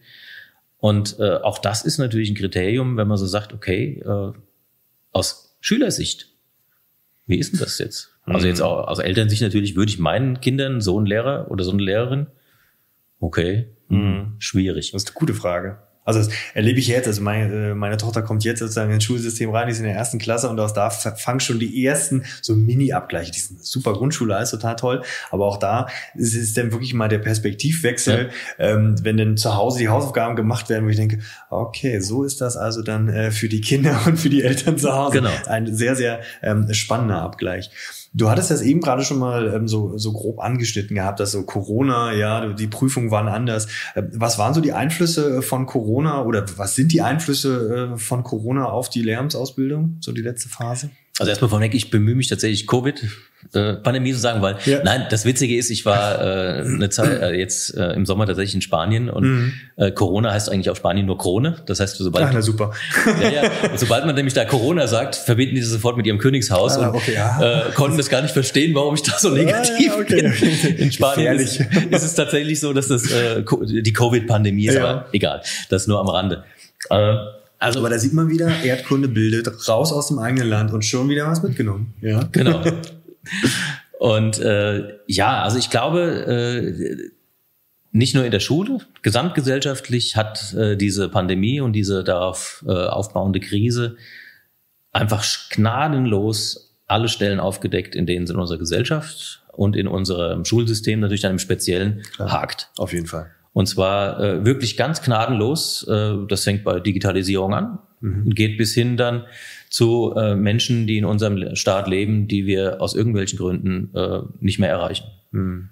Und das ist äh, teilweise sehr, sehr dramatisch. Ähm, jetzt würde ich für das Schulische, äh, würde ich tatsächlich einfach mal so als Beispiel die Digitalisierungssachen nehmen. Ähm, wo ja dann äh, aus der Not herausgeboren ganz plötzlich sehr vieles aus dem Boden gestampft wurde. Mhm. Ähm, ich mache jetzt, also Digitalisierung ist tatsächlich für mich einfach so ein Steckenpferd. Ich bin eine Generation, äh, die ist groß geworden, wem das was sagt, äh, C64 und äh, solche Dinge. Also äh, ich bin jetzt kein Digital Native, aber äh, ich habe halt so diese ja, die, auch diese technische Begeisterung. Äh, ja, die Entwicklung mitgemacht von Anfang an. Ja, ja, weiß ich nicht. Aber es ist schon, ist schon spannend. Also ich mhm. finde das äh, auch so, dass das, was sich aus dem Internet entwickelt hat und äh, ja, okay, also ich bin schon in vielen Bereichen begeistert und Geografie ist, glaube ich, auch ein Feld, äh, wo einfach sich sehr viele Potenziale über die Digitalisierung auch ergeben. Das ist, ist nochmal, das sind so Synergieeffekte. Aber ich habe auch halt viel äh, allgemeinpädagogisches ja in der äh, Digitalisierung auch gemacht, also mhm. IKG-Bildung und so Gedöns. Äh, grundsätzlich ist also hier die Digitalisierung, ähm, wie sie jetzt Holter die Polter in Hessen dann äh, in die Schulen kam, hat aber auch ganz massiv nicht nur gezeigt, dass wir einfach infrastrukturmäßig noch äh, total hinterherhinken, sondern ähm, was ich ja jetzt aufgrund meiner äh, Funktionsstellen oder meiner Funktionen, die ich teilweise in Schule oder auch im Seminar hatte, ähm, war es ja so, dass ich äh, die Digitalisierung ja äh, für mich weiterentwickelt habe, eben nicht nur als jetzt irgendwie ein Medium oder ein Werkzeug oder was wird jetzt besser oder was wird anders, sondern äh, tatsächlich äh, habe ich auch das Privileg natürlich als äh, Ausbilder an bestimmten äh, Veranstaltungen oder Tagungen teilnehmen zu dürfen, wo äh, wirklich die auch die Forscher, äh, die Top-Forscher, was Unterricht angeht, ähm, äh, ihre Gedanken äh, kundtun. Und äh, was uns massiv fehlt in der gesamten, in der Lehrerbreite, das ist kein Vorwurf an die mhm. Kolleginnen und Kollegen, um Gottes Willen, äh, weil dafür ist die Zeit gar nicht da. Mhm. Aber Unterricht in den letzten 20 Jahren bis vor Corona lief doch wunderbar ohne jegliche digitale Unterstützung. Ja. ja? Warum sollte ich mich überhaupt damit beschäftigen? Jetzt habe ich seit 20 Jahren, mache ich mittlerweile auch Fortbildung in dem Bereich, also angefangen von ganz früher, wo wir gesagt haben, okay, wie, wie erstelle ich eine PowerPoint-Präsentation, bis ja. dann äh, jetzt halt irgendwo seit äh, 16, 17 Jahren mache ich äh, für die Erdkunde-Ausbilderinnen und Ausbilder in Hessen mache ich Tagungen äh, im Bereich der Digitalisierung halt für Erdkunde-fachdidaktische Ideen, was, mhm. was ist da so möglich weil das total spannend ist. Also ich bin in vielen Bereichen einfach begeistert, was da möglich ist, aber gut. Aber äh, genau. Und ähm, was, was jetzt halt den Kolleginnen und Kollegen tatsächlich fehlt, ist dieses äh, so eine Art eigenes Verhältnis zur Digitalisierung auf, zu, zu entwickeln und aufzubauen. Mhm. Ja, ich fand das halt immer spannend, ich fand es für mich immer wichtig und war halt interessiert immer. Aber ich musste das ja gar nicht. Und viele Kollegen, also ich kenne jetzt auch natürlich äh, jede Menge Kolleginnen und Kollegen, also zum Beispiel, äh, die jetzt ein Fach wie Deutsch vertreten oder sowas, die haben natürlich auch ganz andere tolle Interessen, mhm. wo ich sage, oh geil, ja, und Literatur und Bücher lesen und Theater gehen und sonst was, total schön. Mhm. Ja, da brauche ich nicht ein äh, digitales ja, Element. Aber äh, die sind jetzt natürlich plötzlich äh, genötigt worden oder mussten zwangsweise sich in äh, auf solche digitalen Formate einlassen. Und da hat jetzt ganz klar gezeigt, dass dieser Aufbau, diese Entwicklung, dieses Grundverständnis massiv fehlt. Mhm. Also das, das sind ganz banale Dinge. Ich, ich gebe nur ein ganz blödes Beispiel, aber ich glaube, daran wird es ganz gut deutlich. Äh, wir brauchten ja plötzlich irgendwelche Austauschmöglichkeiten im Internet. Mhm. So, und dann gibt's, das kennen auch die meisten, da gibt's ja dieses Padlet, mhm. ja, so eine digitale Pinwand, kennen ja, die meisten. Klar. Und äh, dummerweise ist es natürlich äh, irgendwie stehen die Server in den USA, das heißt äh, EU-datenkonform, aber es wurde ja alles toleriert. Das ja, war ja dann auch witzig, aber es war okay. Da fand ich immer die hessische Bürokratie auch äh, war okay und wir haben vieles toleriert. Das Problem ist halt nur, ich habe dann ja auch mit so Sachen gearbeitet, also so gab es ein Klassenpadlet und dann wurde da so ja, aber was die Kolleginnen und Kollegen da selber, also die Kollegen, nicht die Kinder, sondern die Kolleginnen und Kollegen, was die da alles reingestellt haben, ich habe gedacht, ich sehe nicht recht. Also von äh, wirklich äh, kopierten Buchseiten bis hin, also Bildern und sonst irgendwas, ohne jegliches äh, Ver Verständnis oder ohne irgendwie darauf mal zu achten, da könnte vielleicht ein Urheberrecht auf ja, irgendwas ja. sein. Ja. Und das ist auch ein, ein Ding, was jetzt nicht, äh, wo der Server in den USA steht. Das heißt, ich kann auch gar nicht sicher sein, ob nicht da irgendjemand anders mal Zugriff hat. Also nur an, allein diesem, an diesem Beispiel ein Grundverständnis zu haben, äh, wie ist das mit Urheberrecht, welche Möglichkeiten äh, hat es, äh, bietet das Internet heutzutage da irgendwo Dinge zu verteilen. Und das ist halt was, und so laufen halt auch leider die Diskussionen ab. Also wir haben auch Diskussionen an der Schule über Handynutzung, über Tabletnutzung und wo einfach das ganz, ganz weit auseinandergeht, weil sich Leute einfach über Jahre damit nicht beschäftigen mhm. mussten. Was auch okay ist. Ich will das gar nicht werten. Das ist einfach eine Sache, äh, wie ja Fortbildung in unserem Bereich ohnehin eine Sache ist, ich mach's oder ich mach's nicht. Mhm. Das ist halt auch so ein anderes äh, Problem. Und die Digitalisierung ist tatsächlich etwas, äh, wenn man sie jetzt versucht äh, nachzuholen, dann sehe ich es natürlich als Werkzeug mhm. oder als ja als eine andere Möglichkeit. Mhm. Aber das ist es halt nicht. Also da gibt es, habe ich letztens einen ganz tollen, äh, oder was, was, das fand ich sehr eindrücklich, äh, eine Erklärung äh, oder ein kurzes Video, das kann, kann man auch im Internet, äh, auf YouTube findet man das relativ einfach, wo äh, gesagt wird, was ist jetzt so der Unterschied zwischen Digitalisierung und so analoge Welt und digitale Welt? Was ist denn da der Unterschied? Mhm. Äh, weiß nicht, ob du den Pinguin-Vergleich kennst. Nee, sag mir tatsächlich nichts. Also relativ simpel, also nur die, zu, um Verständnis zu haben, was ist so die digitale Welt, was ist die analoge Welt, äh, wobei das ja auch eine schwierige Begrifflichkeit ist, aber ja. äh, wir wissen alle, wie goldig und putzig ein Pinguin sich auf dem Land bewegt. Mhm. Und jetzt verändern wir das Medium. Das heißt, wir verändern den Pinguin vom Medium Land okay. und setzen ihn ins Wasser. Ja was ganz anderes. Ja. Ja, es ist das, äh, es ist der gleiche, äh, die gleiche äh, Spezies. Mhm. Ja, und plötzlich sind ganz andere, das ist nicht besser oder schlechter, aber es ist ganz anders. Mhm. Und dieses Verständnis erstmal zu haben, dass Digitalisierung die gesamte Gesellschaft in einer Art und Weise verändert, das ist nicht besser oder schlechter, sondern das ist anders. Mhm. Und das erstmal zu verstehen und zu sagen an der und der Stelle, äh, und da jetzt die Kolleginnen und Kollegen, die ohne, das, das will ich Ihnen gar nicht vorwerfen, aber die jetzt die letzten 20 Jahre einfach ihre, ihren Job gemacht haben, ihren Job gut gemacht haben, aber halt analog und überhaupt das Digitalisierung, ja, das ist so, läuft so nebenher. Mhm. Ja, äh, das ist, äh, ich weiß nicht, wie man das auch fangen will. Ja, zumal wenn man schaut, dass der Bildungsauftrag, den wir haben, ja auch die Schülerinnen und Schüler auf Zukunft vorzubereiten, ähm, die wird digitaler denn je sein. Also ja. ähm, ich glaube, meine Tochter, wie die Auto fahren wird als Beispiel, das wird sicherlich ganz anders sein, als ich das mache. Ähm, und trotzdem sowieso lernen besser. die sowieso und, und, die lernen die gleichen ähm, Hard Skills und Soft Skills in Schule, ja. wie wie sie, wie meine Eltern sie gelernt haben, aber die wachsen in einer ganz anderen Welt auf. Ähm, das das ist tatsächlich schwierig. Wie war das im Referendar, äh, für deine Referendare? Ähm, wie, wie war da der Einfluss? Sind die denn digitaler geworden? Haben die, äh, die Seminare dann ähm, per Videokonferenzen gemacht und äh, die Prüfung am grünen Tisch? Wie war das so für die im Speziellen? Also äh, ja, natürlich musste man ja dann irgendwie auch alles irgendwie digital machen und mhm. wir haben Videokonferenzen gemacht mit äh, Systemen, die am Anfang erstmal auch sehr schwierig waren. Mittlerweile ja. laufen sie stabil. Das stimmt. Ja, das ist schon so, wo man einfach sagen muss, okay, äh, da ist viel passiert, das ist auch gut, aber wenn man vor 20 Jahren halt anders angefangen hätte, wo man natürlich auch auf Leute hätte hören können, aber das waren halt so einsame Rufe in der ja, Wildnis. Ja, also ich meine, ja, aber ist egal. Das, das ist jetzt, wir müssen jetzt gucken, wie wir jetzt äh, da vorankommen. Und tatsächlich ist es so, dass wir äh, diese äh, die Ausbildung hat auch ganz massiv gezeigt, äh, wie wichtig einfach der persönliche Kontakt ist. Also ja. das, da geht nichts drüber und das ist auch jedem bewusst.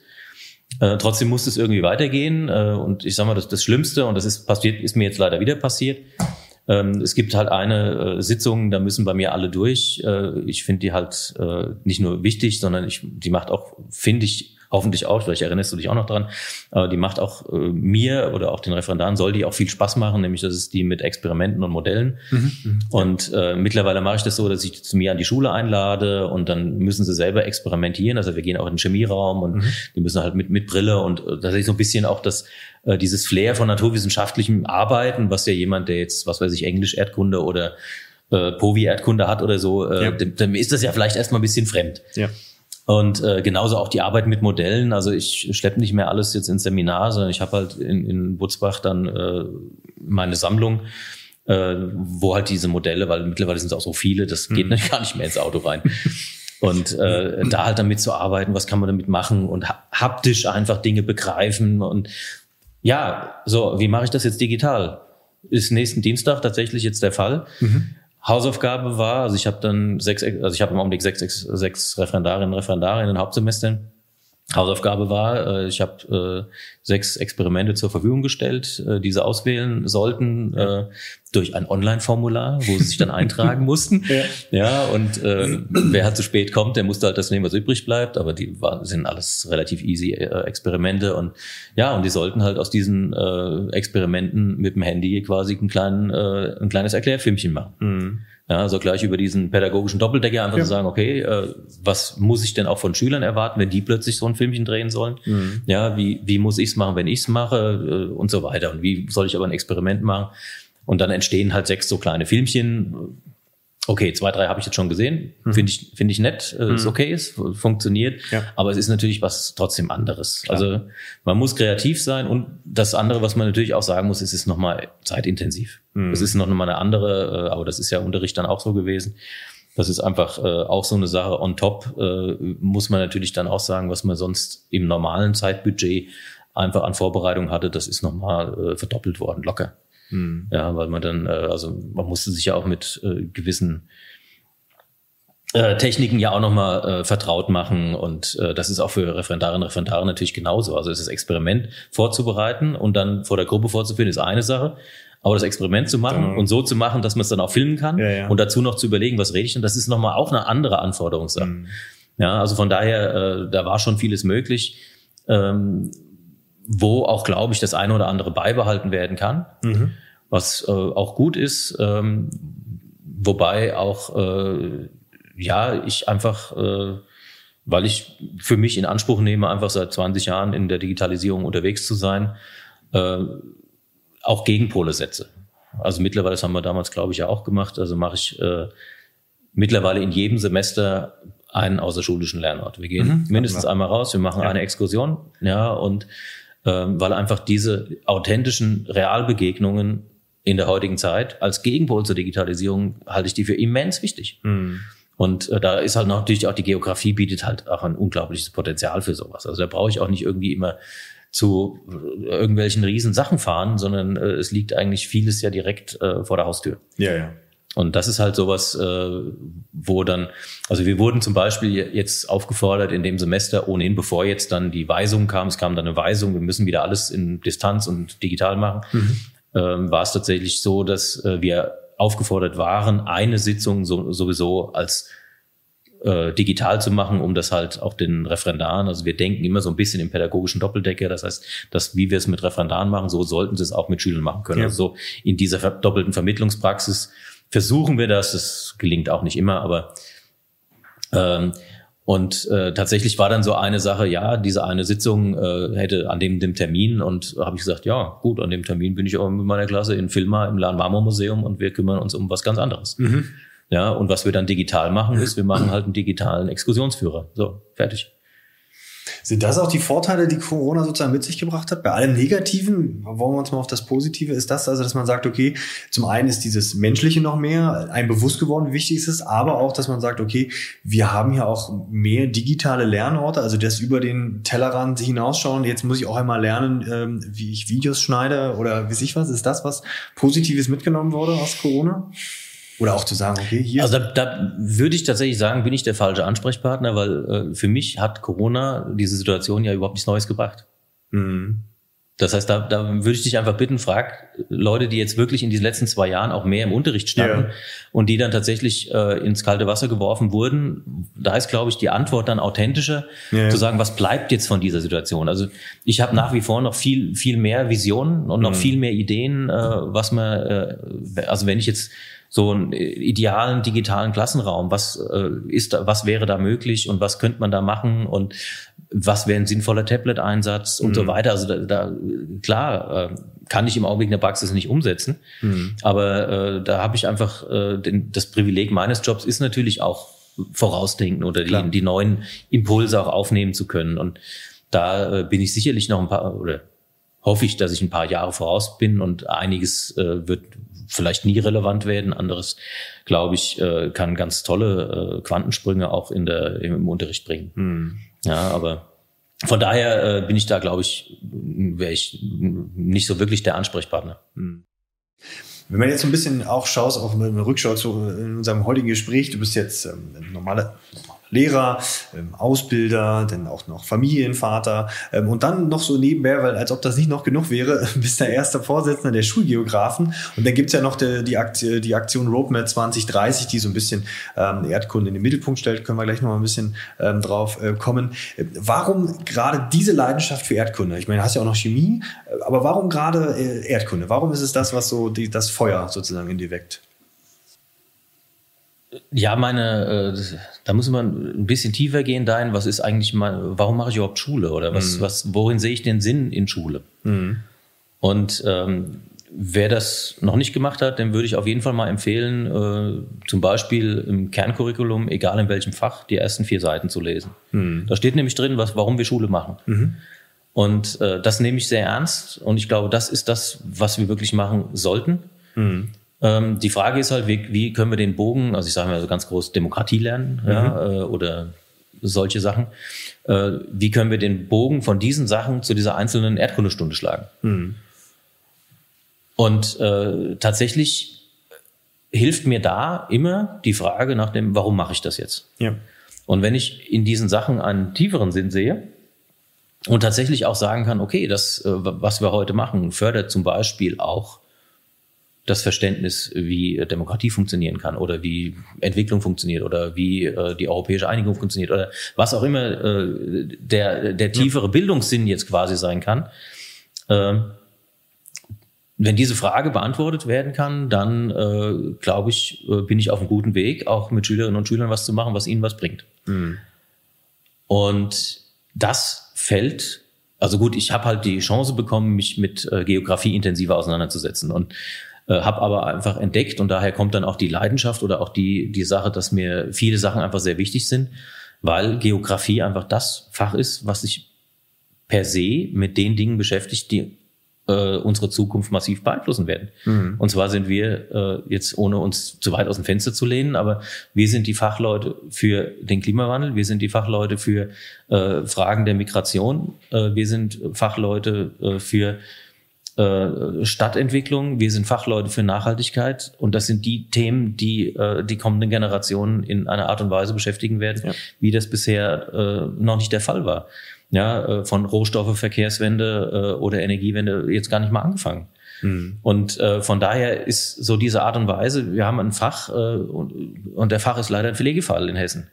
Ja. Und äh, das ist halt was, äh, das geht für mich natürlich nicht zusammen und äh, da sehe ich einfach eine, eine Notwendigkeit, was zu tun und habe dann halt festgestellt, also ich bin eigentlich überhaupt äh, Vereinsmensch, äh, Sportverein, ja, das war cool, mhm. aber äh, so Verband, Verband der Schulgeografen, mhm. ja, hat so einen altbackenen Touch. Ja, ja.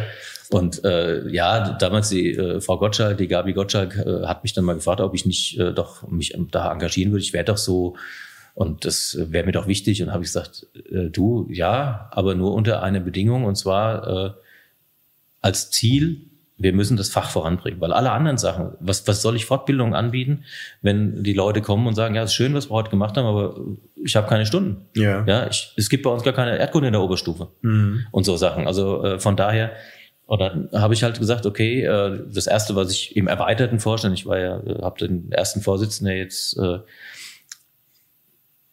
wann habe ich den übernommen? Vor September vor einem Jahr, also also jetzt so anderthalb Jahre. Mhm. Und äh, davor war ich ja im erweiterten Vorstand, dann war ich Schriftführer, also habe ich auch hochgedient. Also, macht das ja. Jeder fängt klein an. Genau. Ja, erstmal Wasserträger, von daher. Und äh, da war aber klar, äh, ich will in diese Richtung gehen. Also ich glaube, der Verband kann da vielleicht ein bisschen was bewegen. Mhm. Ich hatte keine Ahnung was, ich habe gar keine Ahnung, ob das wirklich was bringt. Habe aber dann tatsächlich relativ schnell gemerkt, okay, der Verband, so klein der auch ist, also das ist kein Riesenverband, aber es ist der einzige ja. Verband, der sich für Schulgeografie in Hessen einsetzt erstmal. Mhm. Und äh, der wird tatsächlich in der politischen Landschaft, äh, so läuft das System halt. Also die Verbände werden zumindest angeschrieben und werden um Statements gebeten, wenn es um irgendwelche Veränderungen geht. Okay. Ähm, okay, das heißt, man hat da ein, eine Plattform, die zumindest irgendwo ein bisschen was äh, anderes bedeutet, als wenn ich jetzt zum Beispiel, also wo ich halt negative Erfahrungen gemacht hatte, ähm, als wir als Gremium, was kein Gremium ist, der hessischen Erdkunde-Ausbilderinnen und Ausbilder. Mhm. Ja, da haben wir vor 10, 15 Jahren, äh, haben wir auch mal Briefe geschrieben und gemacht. Die sind nicht mal beantwortet worden. Mhm. Ja, weil das, das ist auch kein, kein offizielles Gremium. Also da gibt es kein, kein Forum oder irgendwas, wo man sagen kann, das sind jetzt, und das ist wichtig, so dass der Kultusminister mal sich äh, bemühen müsste, da mal drauf zu antworten. Ja. Wenn wir als Verband eine Anfrage an das Kultusministerium richten, äh, das haben wir jetzt vor zwei Jahren mal gemacht, weil wir mal genaue Zahlen haben wollten. Also wie sieht's aus, was ist mit fachfremden Unterricht, mhm. wie viele äh, Neueinstellungen gibt's und so weiter. Also mal wirklich so eine ganze Liste, ja. dass wir einfach mal valide Zahlen haben. Ja, die waren innerhalb von drei Wochen da. Mhm. Okay. Ja, also das äh, wird dann schon ernst genommen und da habe ich dann halt äh, die Hoffnung gehabt, okay, über den Weg äh, kann man vielleicht was bewegen. Mhm. Und das haben wir dann auch probiert. Deswegen äh, habe ich auch eine Initiative so in, angeschoben. Also vor diese Roadmap, die ist ja bundesweit angelegt, äh, haben wir so eine, halt eine Hessen-Initiative, äh, habe ich dann ins Leben gerufen und äh, habe dann halt versucht, äh, die bildungspolitischen Sprecher äh, in Wiesbaden mal zu erreichen. Aber äh, ja, es hat haben ein Gespräch mit der CDU hat mal stattgefunden. Mhm. Äh, das war schon nett, mhm. aber das hat nichts gebracht. Mhm. Und dann kam halt die Situation, äh, dass tatsächlich äh, die hessische Landesregierung ja ähm, das Fach Povi stärken wollte, äh, aus verständlichen Gründen, kann ich auch gar nichts dagegen sagen. Ja. ja, also einfach um die politische Bildung und die Demokratie, das Demokratieverständnis zu stärken. Ähm, und äh, ja, das hätte aber letztlich auch dazu geführt, dass andere Fächer darunter massiv leiden und Erdkunde, was ohnehin ja ab der 11. Klasse freiwillig ist, äh, wäre da wahrscheinlich komplett hinten runtergefallen. Mhm. Und da dann zu sehen, äh, wie kann man da intervenieren, wie kann man da, kann man da irgendwas machen? Mhm. Und dann ist natürlich dann so, man tritt halt auf als Verbandsvertreter, als Vorstandsmitglied des Verbandes. Ähm, dann hatten wir noch das Glück, dass halt die Hochschulprofessoren das für sich auch entdeckt haben, weil die halt auch merken, okay, wenn es in der Schule komplett wegbricht, dann ja, ja. brechen bei uns auch die Studentenzahlen weg und ja. dann wird es halt generell schwierig und die stehen ja nur auch hinter ihrem Fach. Klar. Und wir haben ja da auch äh, in Hessen äh, Koryphäen, was die äh, Fachgeografen angeht. Mhm. Also der Professor Dittmann zum Beispiel in Gießen, der ist äh, der äh, die Kompetenz in Deutschland, wenn es um den Nahen Osten geht. Also der mhm. taucht auch immer mal wieder bei Tagesthemen oder sonst wo auf, mhm. weil der halt wirklich, was Syrien, was Libyen angeht, der hat die Kontakte, der hat äh, vor Ort die Leute, äh, der kennt äh, jede Menge äh, Leute, der weiß auch, äh, was da tatsächlich notwendig oder was Sache ist. Mhm. Also da sind auch Geografen natürlich, äh, ja, die brennen auch für ihre, ihr Fach und wenn die sehen, okay, das wird in der Schule irgendwie runtergewirtschaftet mhm. oder spielt gar keine Rolle mehr, das tut denen auch weh so dass wir dann in dieser Kombination Verband, äh, dann so Bereich Ausbilder, was aber kein Gremium ist, aber dann also Studienseminare und dann aber äh, noch die Hochschulprofessoren. Mit dieser gewalten Power äh, wurden plötzlich viel mehr Türen geöffnet und wir mhm. haben viel mehr Gespräche führen können.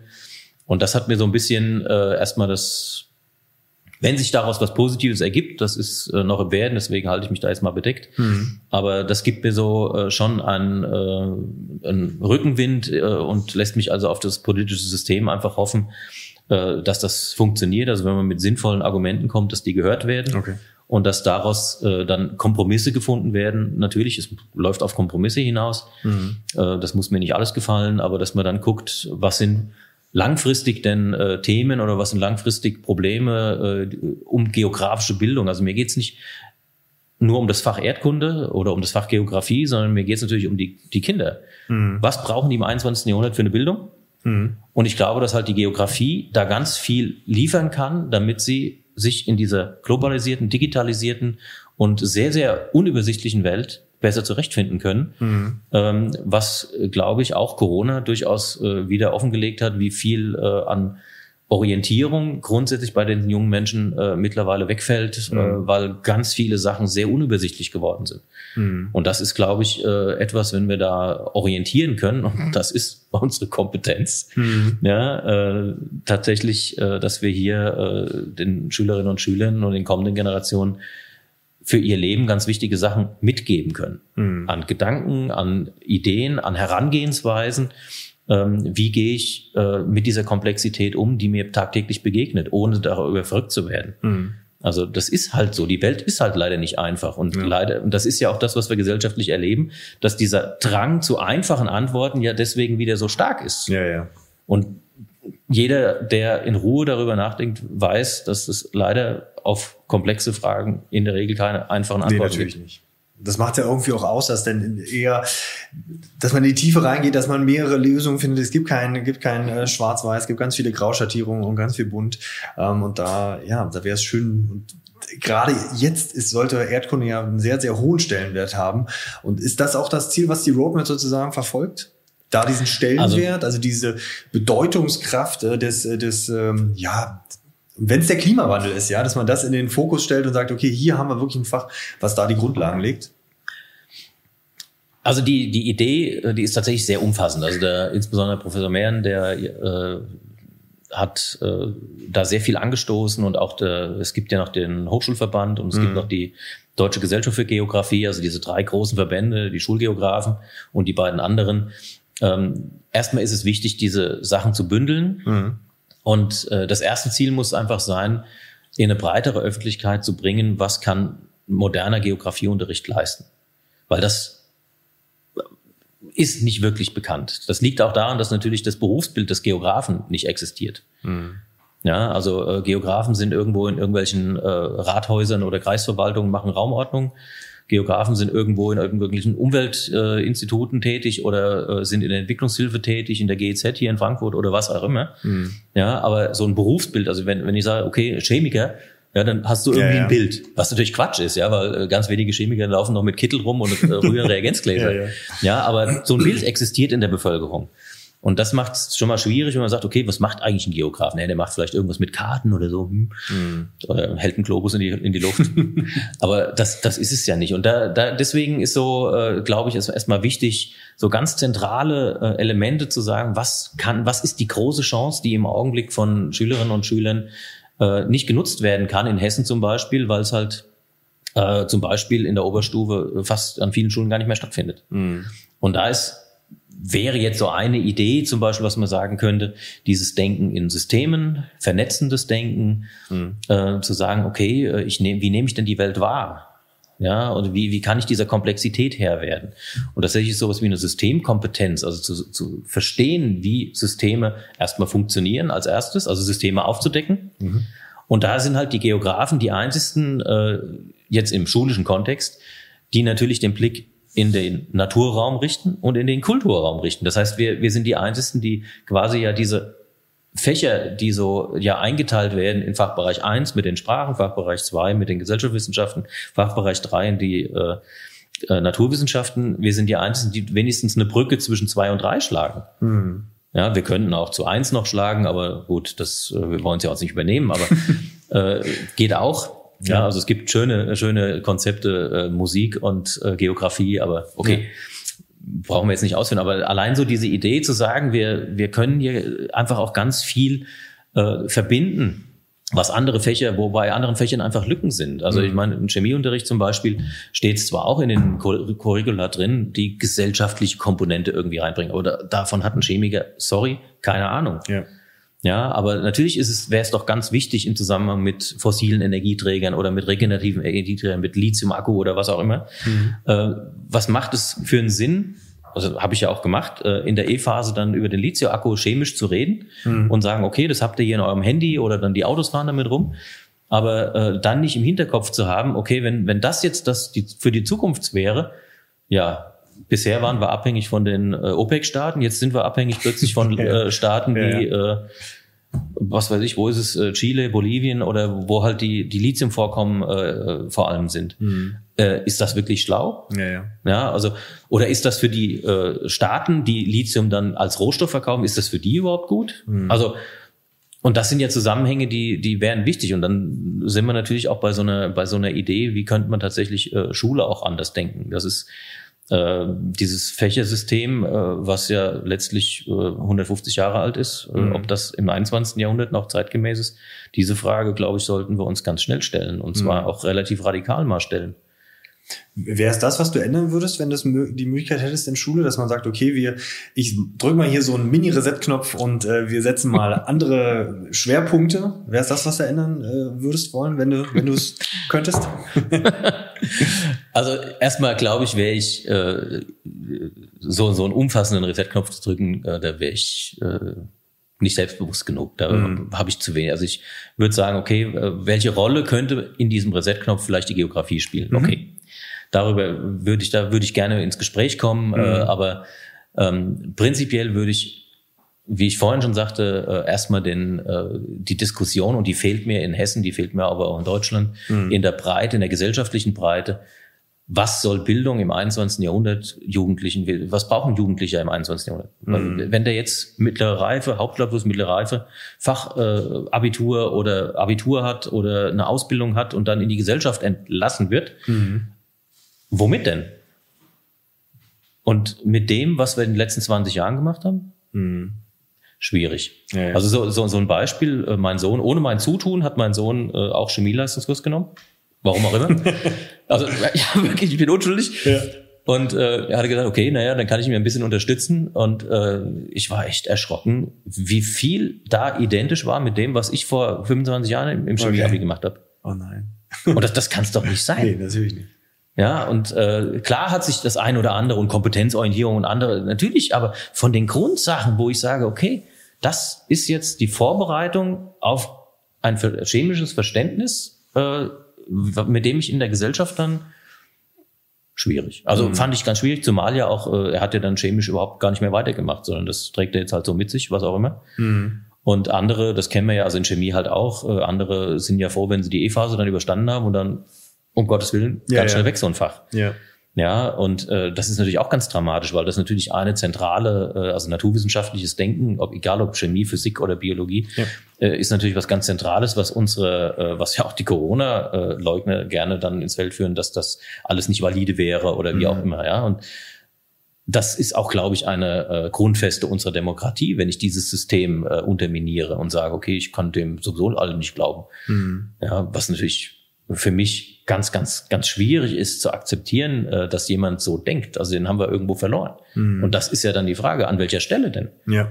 Und wenn ich in der Schule nicht mal klar machen kann, wie naturwissenschaftlich ist, wie dass das aber natürlich auch von Menschen gemacht wird und dass Menschen auch Fehler machen, aber dass ich trotzdem Daten habe, die äh, vielleicht auch unterschiedlich zu interpretieren sind und und und. Wenn ja. ich, und das ist doch das, was dann dabei rumkommen muss. Und es ist doch äh, dann ehrlich gesagt piept egal, ob ich die Formel von Phenolphthalein kenne oder die Funktion davon. Oder äh, was ist denn das, was tatsächlich da äh, im Zentrum der Gesellschaft notwendig ist als Kompetenz? Hm. Und da würde ich erstmal äh, mir wünschen, erstmal eine, eine breitere Diskussion und dann auch einen Konsens. Und klar, wir haben äh, die Schwierigkeit der äh, politischen Ebene, die in fünf Jahresschritten denkt. Ja, das ist äh, auch längst, äh, glaube ich, in solchen Dingen ganz schwierig. Äh, dann haben wir, denke ich, auch, in, was die Demokratie angeht, natürlich zeigt Corona oder zeigen die Friday for Future Bewegung und sonst was äh, auch äh, dringenden, äh, ja, dringenden Bedarf, dass wir Dinge überdenken müssen. Also äh, ich glaube, dieses Argument, äh, dass Leute, die 60, 70 Jahre alt sind, äh, über Dinge entscheiden, die in 50 Jahren relevant mhm, sind, ja, ja das ist äh, erstmal nicht von der Hand zu weisen. Wie man das jetzt löst, also ich glaube, eine gewisse Erfahrung, eine gewisse Klar. Kompetenz macht natürlich auch Sinn. Ja, also äh, und man kann natürlich auch darüber überlegen, ob jetzt 14-Jährige äh, schon einen Bundestag wählen sollen. Keine Ahnung. Ja, also aber also, mal drüber reden und in, aber irgendwie so drüber reden, dass wirklich ein gesellschaftlicher äh, Diskurs stattfindet. Mhm. Und den sehe ich in Hessen halt im Augenblick gar nicht. In Hessen wird viel organisiert. Auch Corona wurde organisiert, mhm. dass es irgendwie läuft und es läuft auch irgendwie, so dass sich keiner beschweren kann. Er lief ja schon immer. Ja, aber die Frage ist halt, was kommt hinten bei raus und ist das noch ordentlich mhm. brauchbar, was hinten rauskommt? Und das ist halt so eine Schwierigkeit, das kennen wir als Pädagogen halt, das ist ja unser Los. Äh, deswegen bin ich heute sehr froh, dass ich mal sehe, was aus euch geworden ist. Ja, bin ich auch sehr stolz, wenn ich ein kleines Chefler dazu beitragen konnte. Aber prinzipiell ist das ja so, wir entlassen die Leute in ihr Leben mhm. nach dem Abitur oder nach der mittleren Reife oder wann auch immer. Und äh, wir wissen ja nicht, ob das das wirklich gebracht hat, was wir da gemacht haben. Mhm. Ja, und das, äh, das ist eine ganz, ganz große Lehrstelle, die auch, äh, wir reden mittlerweile in ja in, äh, für Unterricht oder für äh, Ausbildung reden wir von ganz wichtigen Feedback-Schleifen, die mhm. ganz dringend sein müssen. Ja. Aber die zentrale Feedback-Schleife, das, was ich jetzt, äh, was weiß ich, drei Jahre lang im, im Grundkurs oder im Leistungskurs da gemacht habe, mal zehn Jahre äh, zurückzubringen, hat dir das denn was gebracht? Haben mhm. wir da? Und da mal einen Diskurs anzuregen, fände ich überfällig, absolut, dass man da äh, mal Wege findet, mhm. um dann auch Schule flexibler zu verändern. Und es kann halt auch nicht sein, dass wir in einer Zeit, die wirklich schnelllebig geworden ist, äh, in bürokratischen Strukturen hängen. Mhm. Äh, also bei aller Liebe, Kerncurriculum Sec 1, äh, 2013, 2011, mhm, ja, ich glaub, irgend sowas. 2011, ja. Kerncurriculum äh, Sec 2, 2016. Mhm. Äh, wir sind fünf Jahre weiter. Ja, ja. Und es wird nicht mal drüber, grundsätzlich drüber nachgedacht, dass man was reformieren oder mal erneuern oder mal was rausschmeißen, mal was evaluieren müsste. Mhm. Ja, natürlich sind diese ganzen, ich kann das ja nachvollziehen, mittlerweile habe ich ein bisschen Einblick in diese Strukturen, was mhm. alles passieren muss, wenn ich eine äh, die Schulgesetzänderung oder wenn ich einen Lehrplan ändern will. Allein so die Sache, wir wollen eigentlich äh, in Hessen eine Namensänderung von Erdkunde zu Geografie. Mhm. Haben wir vom Verband mal äh, angefragt. Ja, das äh, wird wohlwollend aufgenommen, ja. wird auch passieren, aber natürlich erst bei der nächsten Schulgesetzänderung. Ja, ja. ja, das ist nicht so einfach. Ja, ja, klar. Und äh, wie wir uns das so vorstellen, einfach zu sagen, okay, wir machen da mal jetzt äh, eine, eine Verordnung oder was auch immer und dann wird äh, statt, nee, dann müsste ja auch alles geändert werden, dann müssen die Dokumente und alles muss ja geändert werden. Und klar, das ist schon nachvollziehbar, aber äh, ich glaube, da müssten wir äh, in Hessen, für Deutschland weiß ich nicht, aber ich gehe mir davon aus, dass das auch in, in ganz Deutschland so ist. Mhm. Da müssten wir dringend äh, Mittel und Wege finden, tatsächlich das zu entschlacken und äh, irgendwie auch pragmatischer äh, zu schnelleren Veränderungen zu kommen. Mhm. Und äh, wenn wir jetzt bei Veränderungen sind, äh, was Utopien angeht, ähm, also ich bin schon, also Geografie ist ja auch ein Fach, was sehr gerne mal in Projekten arbeitet.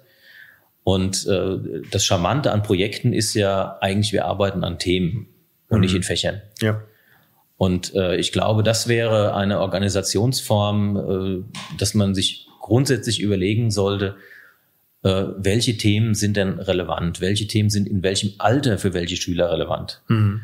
Welche Themen, äh, mit welchen Themen kann ich denn Schülerinnen und Schüler grundsätzlich erstmal erreichen, in welcher Altersstufe? Und das nochmal zu hinterfragen, und tatsächlich auch, äh, und da kommen wir zu dem, was, äh, glaube ich, der größte, also aus meiner Sicht einer der größten Gewinne der Geografiedidaktik in den letzten 20 Jahren ist, die Geografie aufgrund dieser schwierigen Situation musste sich hinterfragen. Mhm. Und hat auf dieser Basis wirklich äh, ganz viel, also die Geografiedidaktiker haben da ganz viel geleistet äh, an Präzision, an äh, Weiterentwicklung. Also beispielsweise äh, haben sie auf eigene Kosten äh, Bildungsstandards entwickelt. Mhm. Während die großen Fächer, das wurde ja alles von Berlin bezahlt. Bei den kleinen Fächern, äh, das war ja nicht wichtig, das wurde nicht bezahlt, aber ja. dann haben sich die Geografen ja auf eigene Kosten äh, auf den Weg gemacht und haben da ein Papier äh, zustande gebracht, denn die Bildungsstandards für den mittleren Abschluss von der Deutschen Gesellschaft für Geografie. Das ist ein Papier, das hat Hand und Fuß, das mhm. ist in die Zukunft gerichtet. Da sind ganz viele Aspekte drin, die auch für den Unterricht ganz, ganz tolle Hilfen sind. Ähm, das ist auch von der KMK akzeptiert als Papier. Ja, ähm, das heißt, die Geografie hat in vielen Bereichen es einfach äh, geschafft, zu begründen, warum wir wichtig sind. Mhm. Und das ist für mich erstmal eine ganz wichtige Sache, weil tatsächlich sehe ich jetzt, was Inhalte angeht, erstmal gar keinen Inhalt per se für wichtig. Mhm. Also warum soll ich irgendeinen Inhalt mit Schülerinnen und Schülern, also Inhalt, jetzt geht es tatsächlich um, um Wissen, um inhaltliches Wissen, warum soll ich das mit Schülern machen? das muss ich erstmal herleiten, das muss ich erstmal begründen. Also ich habe auch nach wie vor für mich in meinem Unterricht den Anspruch, wenn ein Schüler mich fragen sollte, warum soll ich das jetzt lernen, dann will ich darauf eine Antwort haben. Ja, natürlich. Ja, und das kann nicht die. Antwort sein, es steht im Lehrplan. Ja, ja, klar. Oder es kann auch nicht die Antwort sein, das haben wir schon immer so gemacht. ja. Also äh, gut. Und wenn wir das jetzt mal so akzeptieren und sagen, okay, diese Frage ist erstmal für alles erlaubt. Und wir machen, sind irgendwann mal so ehrlich und sagen, wir kombinieren das mit denen, äh, mit dieser Diskussion, was ist im 21. Jahrhundert tatsächlich notwendig für die Jugendlichen? Und wir hinterfragen dann die Fächer. Was ist von den Fächern aus tatsächlich wirklich wichtig? Warum ist es wichtig? Und warum ist es wirklich entscheidend, in dieser Art und Weise, vielleicht auch in dieser Breite, in dieser Tiefe oder in diesem Umfang, Ja. tatsächlich das in dieser Form zu machen? Dann könnte man Schule vielleicht auch anders denken. Dann könnte man Schule auch äh, output-orientiert äh, mal wirklich denken und sagen, okay, das, äh, was den Kindern in der Zukunft da blüht, da ist viel nehmen wir sowas äh, jetzt von den äh, Umweltsituationen, da ist uns allen klar, es gibt nicht eine Lösung, sondern es gibt ganz viele. Und da ist ganz viel Kreativität gefragt, da ist ganz viel, aber auch Fachwissen, tiefes Fachwissen gefragt, da ist interdisziplinäres Arbeiten gefragt und, und, und. Also ganz viele Skills, äh, die echt anspruchsvoll sind. Und jetzt können wir mal überlegen, an welcher Stelle äh, arbeiten wir denn kreativ? Wo wird denn Kreativität im Unterricht gefördert? Und jetzt nicht in Kunst oder in Musik. Ja, ja. Eher außerhalb von äh, normalen Unterrichtsfächern, ja. Und das kann es ja nicht sein. Ja. Also wenn das eine der zentralen Sachen ist in Deutschland, ja, wir, äh, es, da geistern durch die Medien die Sachen, äh, ja, in Deutschland werden so wenig Startups gegründet. Ja, wir sind nicht gerade Startup-freundlich, das Ja. stimmt, weil wir auch natürlich die, die Skills den Kids nicht beibringen, ja, und auch keine, ja, kein Umfeld haben, was gerade äh, förderlich ist, auch im Da politischen. kommen noch, kommen noch andere Dinge natürlich dazu. Ja, also und da ist dann halt so eine Sache, äh, an welcher Stelle, äh, wo kann man was ändern, wo kann man tatsächlich ähm, noch eine andere Sache, die, die mir auch echt unter den Nägeln brennt, äh, wo ich echt sage, was ich auch bei meiner Tochter massiv erlebt habe. Also äh, meine Tochter hatte in der Grundschule mal gesagt bekommen, das verstehst du eh nicht, Mathematik, verstehst du eh nicht. Ja, ja. Ja, so Klassiker.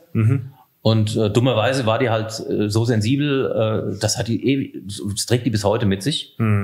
Ähm, und das war auch egal, wie erfolgreich sie dann mitunter war. Natürlich haben wir dann gemacht und wir haben zusammengesessen und dann konnte sie es und dann hat sie auch teilweise wirklich gute Arbeiten geschrieben und hat auch äh, ordentliche Noten gehabt. Also jetzt nicht brillant, aber es war okay, es war immer okay.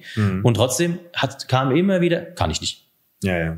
Und das sind so Sachen, an welcher Stelle in unserem heutigen Schulsystem bauen wir denn selbstbewusste junge Menschen auf?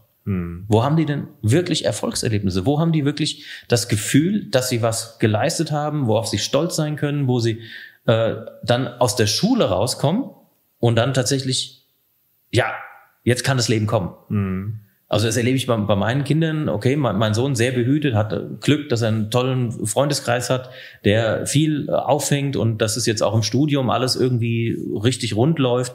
Ja, bei meiner Tochter alles ein bisschen schwieriger, alles ein bisschen äh, verwinkelter, ein bisschen mehr Umwege gehen. Ja, was natürlich auch damit zusammenhängt. Okay, wo kommt, wo soll denn das Selbstbewusstsein auch herkommen? Ich meine, wenn der Vater sagt, du bist toll, irgendwann glauben Ja, es die ja. Kinder halt nicht mehr. Das stimmt. Ja, das ist irgendwie ein bisschen, äh, das heißt, die, diese Erfolgserlebnisse müssen von woanders kommen. Deswegen im Augenblick ist es total schön. Sie macht jetzt eine Ausbildung und da passiert plötzlich sowas. Da kommt plötzlich der Chef und sagt, hier, das war toll, wie du da gearbeitet hast. Natürlich kommt auch das Gegenteil und sagt, also, pff, da hast du jetzt einen Bock geschossen. Ja. Ja, und das sind halt Sachen, äh,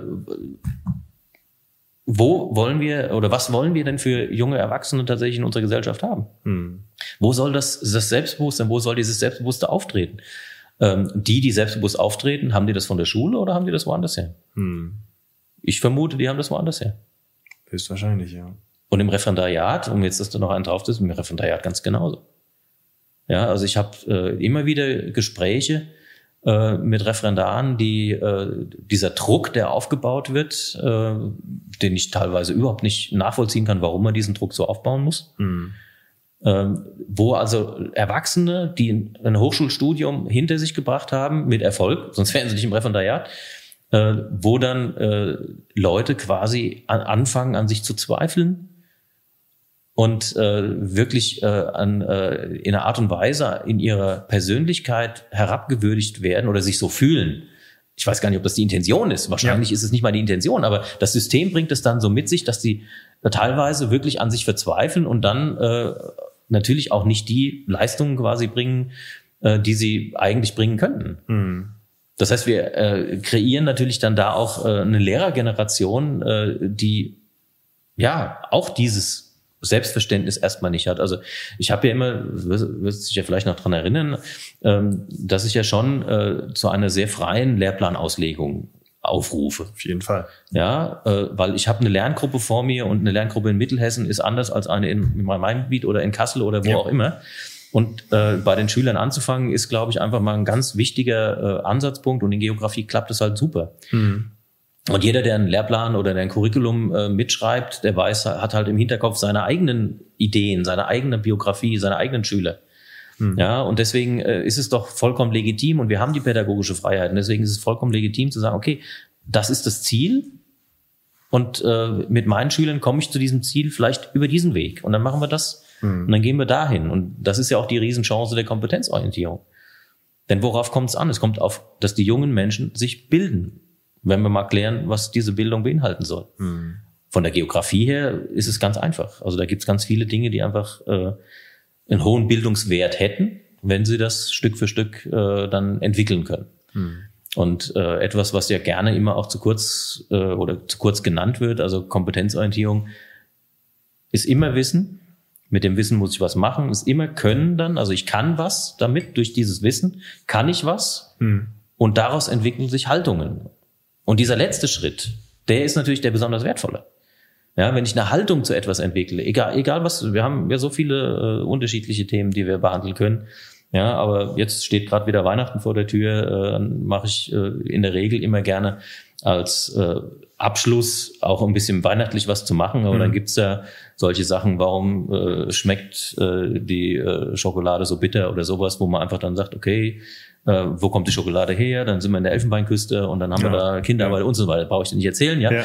Und solche Sachen, wo man dann einfach sagt, okay, an der an der Stelle äh, kann ich natürlich mit Schülern ganz vieles äh, machen, wo sie Sachen für sich erkennen können, die so läuft unsere Welt. Mhm. Und wie stehe ich dazu? Finde ich das jetzt gut? Und wenn ich es nicht gut finde, warum finde ich es nicht gut? Also auch diese habe ich jetzt auch gerade gestern wieder, wo ich äh, vom Stuhl gefallen bin. Also das ist eine Kuhphase. Gut, man muss, man darf ja nicht alles glauben, was Schüler einem dann erzählen. Ja, ja. das ist ja auch wieder deswegen. Klar. Aber äh, die dritte Aufgabe ist bei mir immer klassischerweise eine Bewertungsaufgabe. Das heißt, Sie müssen eine Bewertung aussprechen. Und mhm. Bewertung, da steckt halt der Begriff Wert drin. Und dann muss ich auch meine Werte kennen. Und dann habe ich halt äh, in der Korrektur natürlich festgestellt, denn ist überhaupt nicht klar, was was ein, ein Wert ist, äh, nachdem ich eine Entscheidung treffe, ja. für mich persönlich. Ja, dann kommt immer so diese schöne Äußerung, ja, meine Meinung ist, nee, darum geht's in dem Augenblick ja. nicht, sondern es geht darum, wenn du sagst, okay, für mich ist zum Beispiel die persönliche Freiheit wichtig oder für mich ist vielleicht äh, in dem Augenblick der soziale Frieden wichtiger als äh, die Umwelt oder was auch immer. Ähm, und das zeigt dir dann auch diese Schwierigkeit, dass ich bestimmte Sachen, die sind mir wichtig in meinem Leben, aber ich muss Abwägungen und ich muss vielleicht auch Kompromisse eingehen und ich muss vielleicht auch Dinge akzeptieren, die ich nicht so toll finde. Mhm. Weil in der augenblicklichen Situation vielleicht das ein oder andere ähm, äh, von den Sachzwängen eben noch nicht äh, machbar ist. Und das ist zum Beispiel was, was wir bei Friday for Futures erleben. Mhm. Die haben natürlich in vielen Bereichen äh, fachlich vollkommen recht. Ja, und ich weiß auch, wenn ich jetzt nach, nach Hause fahre, äh, in Richtung Mittelhessen, ja, weiß ich auch, dass jeder gefahrene Autokilometer nicht toll ist. Naja. Aber im Augenblick funktioniert unsere Gesellschaft erstmal so, die hat sich dahin entwickelt. Und äh, natürlich hätte man vor 20 Jahren oder vor 30 Jahren, als wir das äh, auch in den Schulen schon so erzählt haben, ja, es ist also überhaupt nichts Neues, nur es hat halt keinen interessiert, es war halt ein schönes Schulthema. Mhm. Ja, ähm, aber jetzt äh, wird natürlich die Entwicklung dramatischer und wir werden auch die Gesellschaft dramatischer um äh, weiterentwickeln müssen. Ja, ja.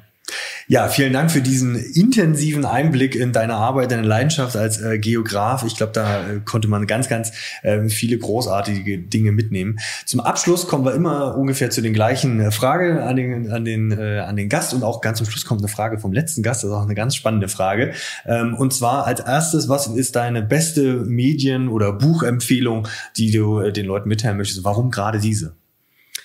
Äh, habe ich mir tatsächlich lange Gedanken gemacht und äh, habe dann versucht, äh, Brücken zu schlagen zu den anderen Fragen. Also du hast mir die Fragen. Äh, ja, von logisch. daher ähm, als Buchempfehlung die unendliche Geschichte von Michael Ende. Oh, Klassiker. Ja.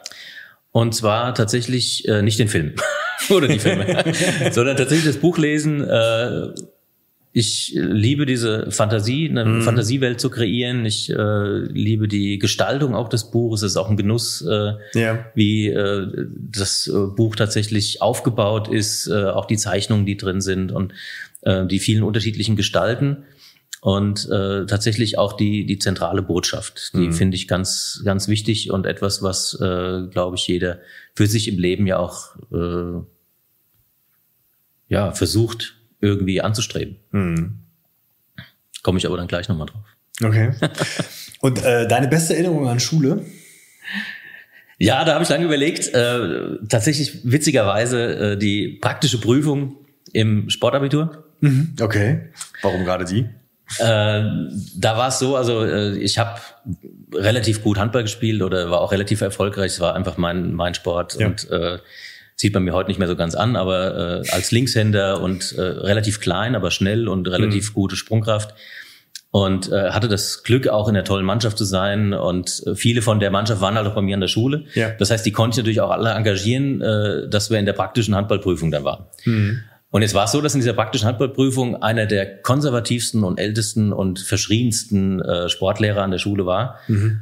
Und äh, den hatte mein Bruder, der fünf Jahre älter ist, auch im, als im Sportunterricht. Und da mussten sie noch mit äh, Rippchen, Leibchen, äh, so Träger, Unterhemden rumlaufen. Also war schon echt sehr konservativer Typ. Ja. Und gut, das haben wir so ein bisschen Gedanken gemacht, aber wir haben relativ frei da äh, aufgespielt. Und ähm, ich hatte halt Glück, ich war in der Regel entweder halb oder außen und äh, dann hatten wir so, wir kannten uns halt vom Verein und hatten Spielzüge und äh, dann lief das eigentlich alles ganz rund und dann hat äh, unser Mittelmann, der auch dabei war, hat gesagt, okay, jetzt machen wir noch einen Camper. Mhm. Also er spielt halt den Ball Luft, äh, in die Luft und ich springe vorher ab, fangen in der Luft ja. und werfen dann halt rein. Und das hat, da wir das halt konnten und äh, das hat auch wunderbar funktioniert. Und dann sah ich so im Augenwinkel, wie der dieser Prüfer tatsächlich aufsteht und applaudiert. und das war, das war schon echt cool. Okay. Ähm, aber gut eine Lebensweisheit oder ein Rat äh, an ja deine Kinder, eines der Kinder, kannst du aussuchen. Oder genau, da äh, schlage ich den äh, Bogen zur unendlichen ja. Geschichte, denn da ist ja die zentrale Botschaft an den äh, Protagonisten. Äh, ja, finde heraus, wie wie du bist, wer du bist, mhm. und tu dann das, was du willst.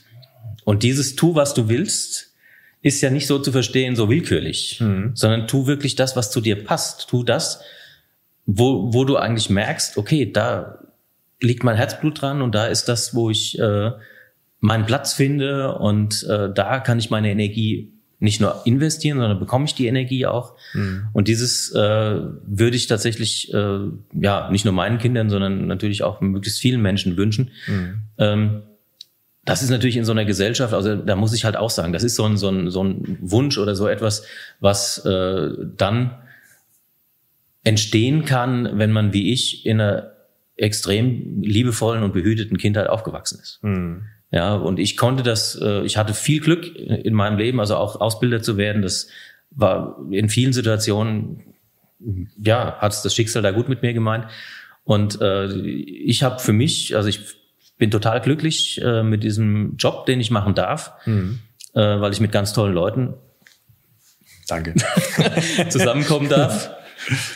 Und äh, tatsächlich äh, ist das äh, etwas, wo ich Energie investiere, wo ich merke, dass äh, vielleicht was passieren kann und wo ich aber auch viel zurückbekomme. Und das ist äh, sehr, sehr schön. Und wenn, wenn man das für sich äh, entwickeln darf und äh, auch das so als Lebensmotto sieht, also äh, ja, ich glaube, so den, den Platz, also das erlebe ich gerade bei meiner Tochter äh, intensiv, die äh, natürlich mit 20 auf der Suche ist, wo ist denn mein Platz? Ja.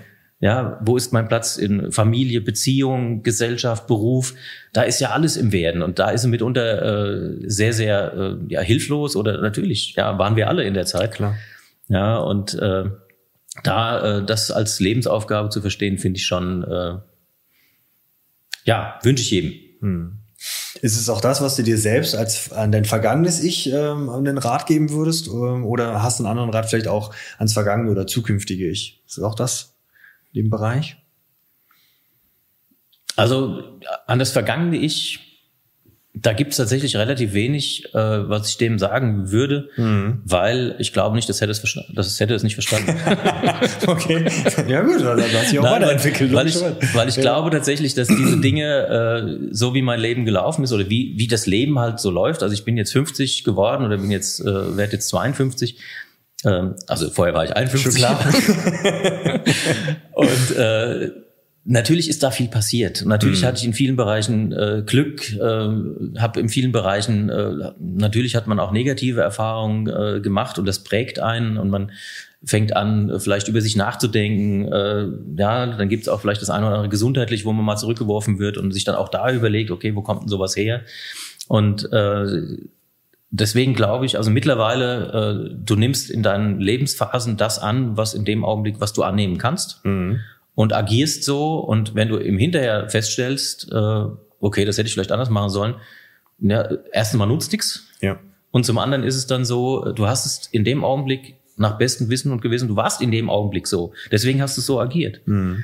Und deswegen finde ich das nicht so glücklich. Äh, an das zukünftige Ich äh, eher mhm. äh, da zu gucken, äh, tatsächlich auch nochmal den Bogen dann zur unendlichen Geschichte zu schlagen, äh, daran weiterarbeiten. Einfach gucken, was ist das, äh, wo ist dein Platz? Äh, hast du den schon gefunden? Mhm. Also im Augenblick bin ich beruflich sehr, sehr glücklich. Äh, privat äh, ist da sicherlich noch äh, gewisses Potenzial, einfach da auch noch weiterzuarbeiten. Also mhm. gibt es ja noch andere Dinge außerhalb Klar. von Schule und ja. Äh, auch Familie und solche Dinge. Auch natürlich ist es bei mir jetzt so familiär so ein Umbruch, dass die äh, Kinder aus dem Haus sind. Mhm. Ja, was auch normal ist, aber also das ist schon auch ein komisches äh, Gefühl. Man kommt äh, in ein Zimmer rein, das war jetzt 20 Jahre lang äh, ja, bewohnt und ja. das ist plötzlich leer. Das ist schon auch ein Umbruch. Also und von daher, aber ja, es gibt neue, öffnen sich neue Türen mhm. und äh, dann muss man sie halt erkennen und äh, überlegen, gehe ich da jetzt durch oder wie, wie will ich jetzt was anderes gestalten. Und äh, natürlich gibt's auch da noch andere Dinge und mhm. Hobbys mhm. und andere Sachen, die vielleicht äh, ja interessant sind und spannend mhm. sein können. Mhm. Dann äh, habe ich eine Frage vom letzten Gast. Das war äh, die Frage kennt keiner vorher, also von daher ist sie tatsächlich jetzt äh, ganz frisch. Das war der Thorsten Tiet, der hat ähm, über dem haben wir über Aktien gesprochen, über Altersvorsorge, mal so komplett über den Tellerrand von Schule hinausgeschaut. Der hat so ein Programm gebaut, wie man Aktien besser darstellen kann. Ähm, und der hat eine ganz interessante Frage gestellt, und zwar, was wäre aus dir ohne Schulabschluss geworden? Kann man auch sagen, vielleicht hm. ohne den speziellen äh, Schulabschluss der Hochschulreife. Ja, kann man aber vielleicht auf beides beziehen. Also ich habe tatsächlich, äh, also ich könnte mir vorstellen, äh, dass ich halt was Praktisches gemacht hätte. Also ich mhm. habe Spaß auch tatsächlich dran, äh, Heimwerkermäßig ein bisschen was zu machen, äh, mhm. äh, so Dinge und so ganz untalentiert scheine ich auch nicht zu sein. Also da hat mir, äh, ja, besser als ich.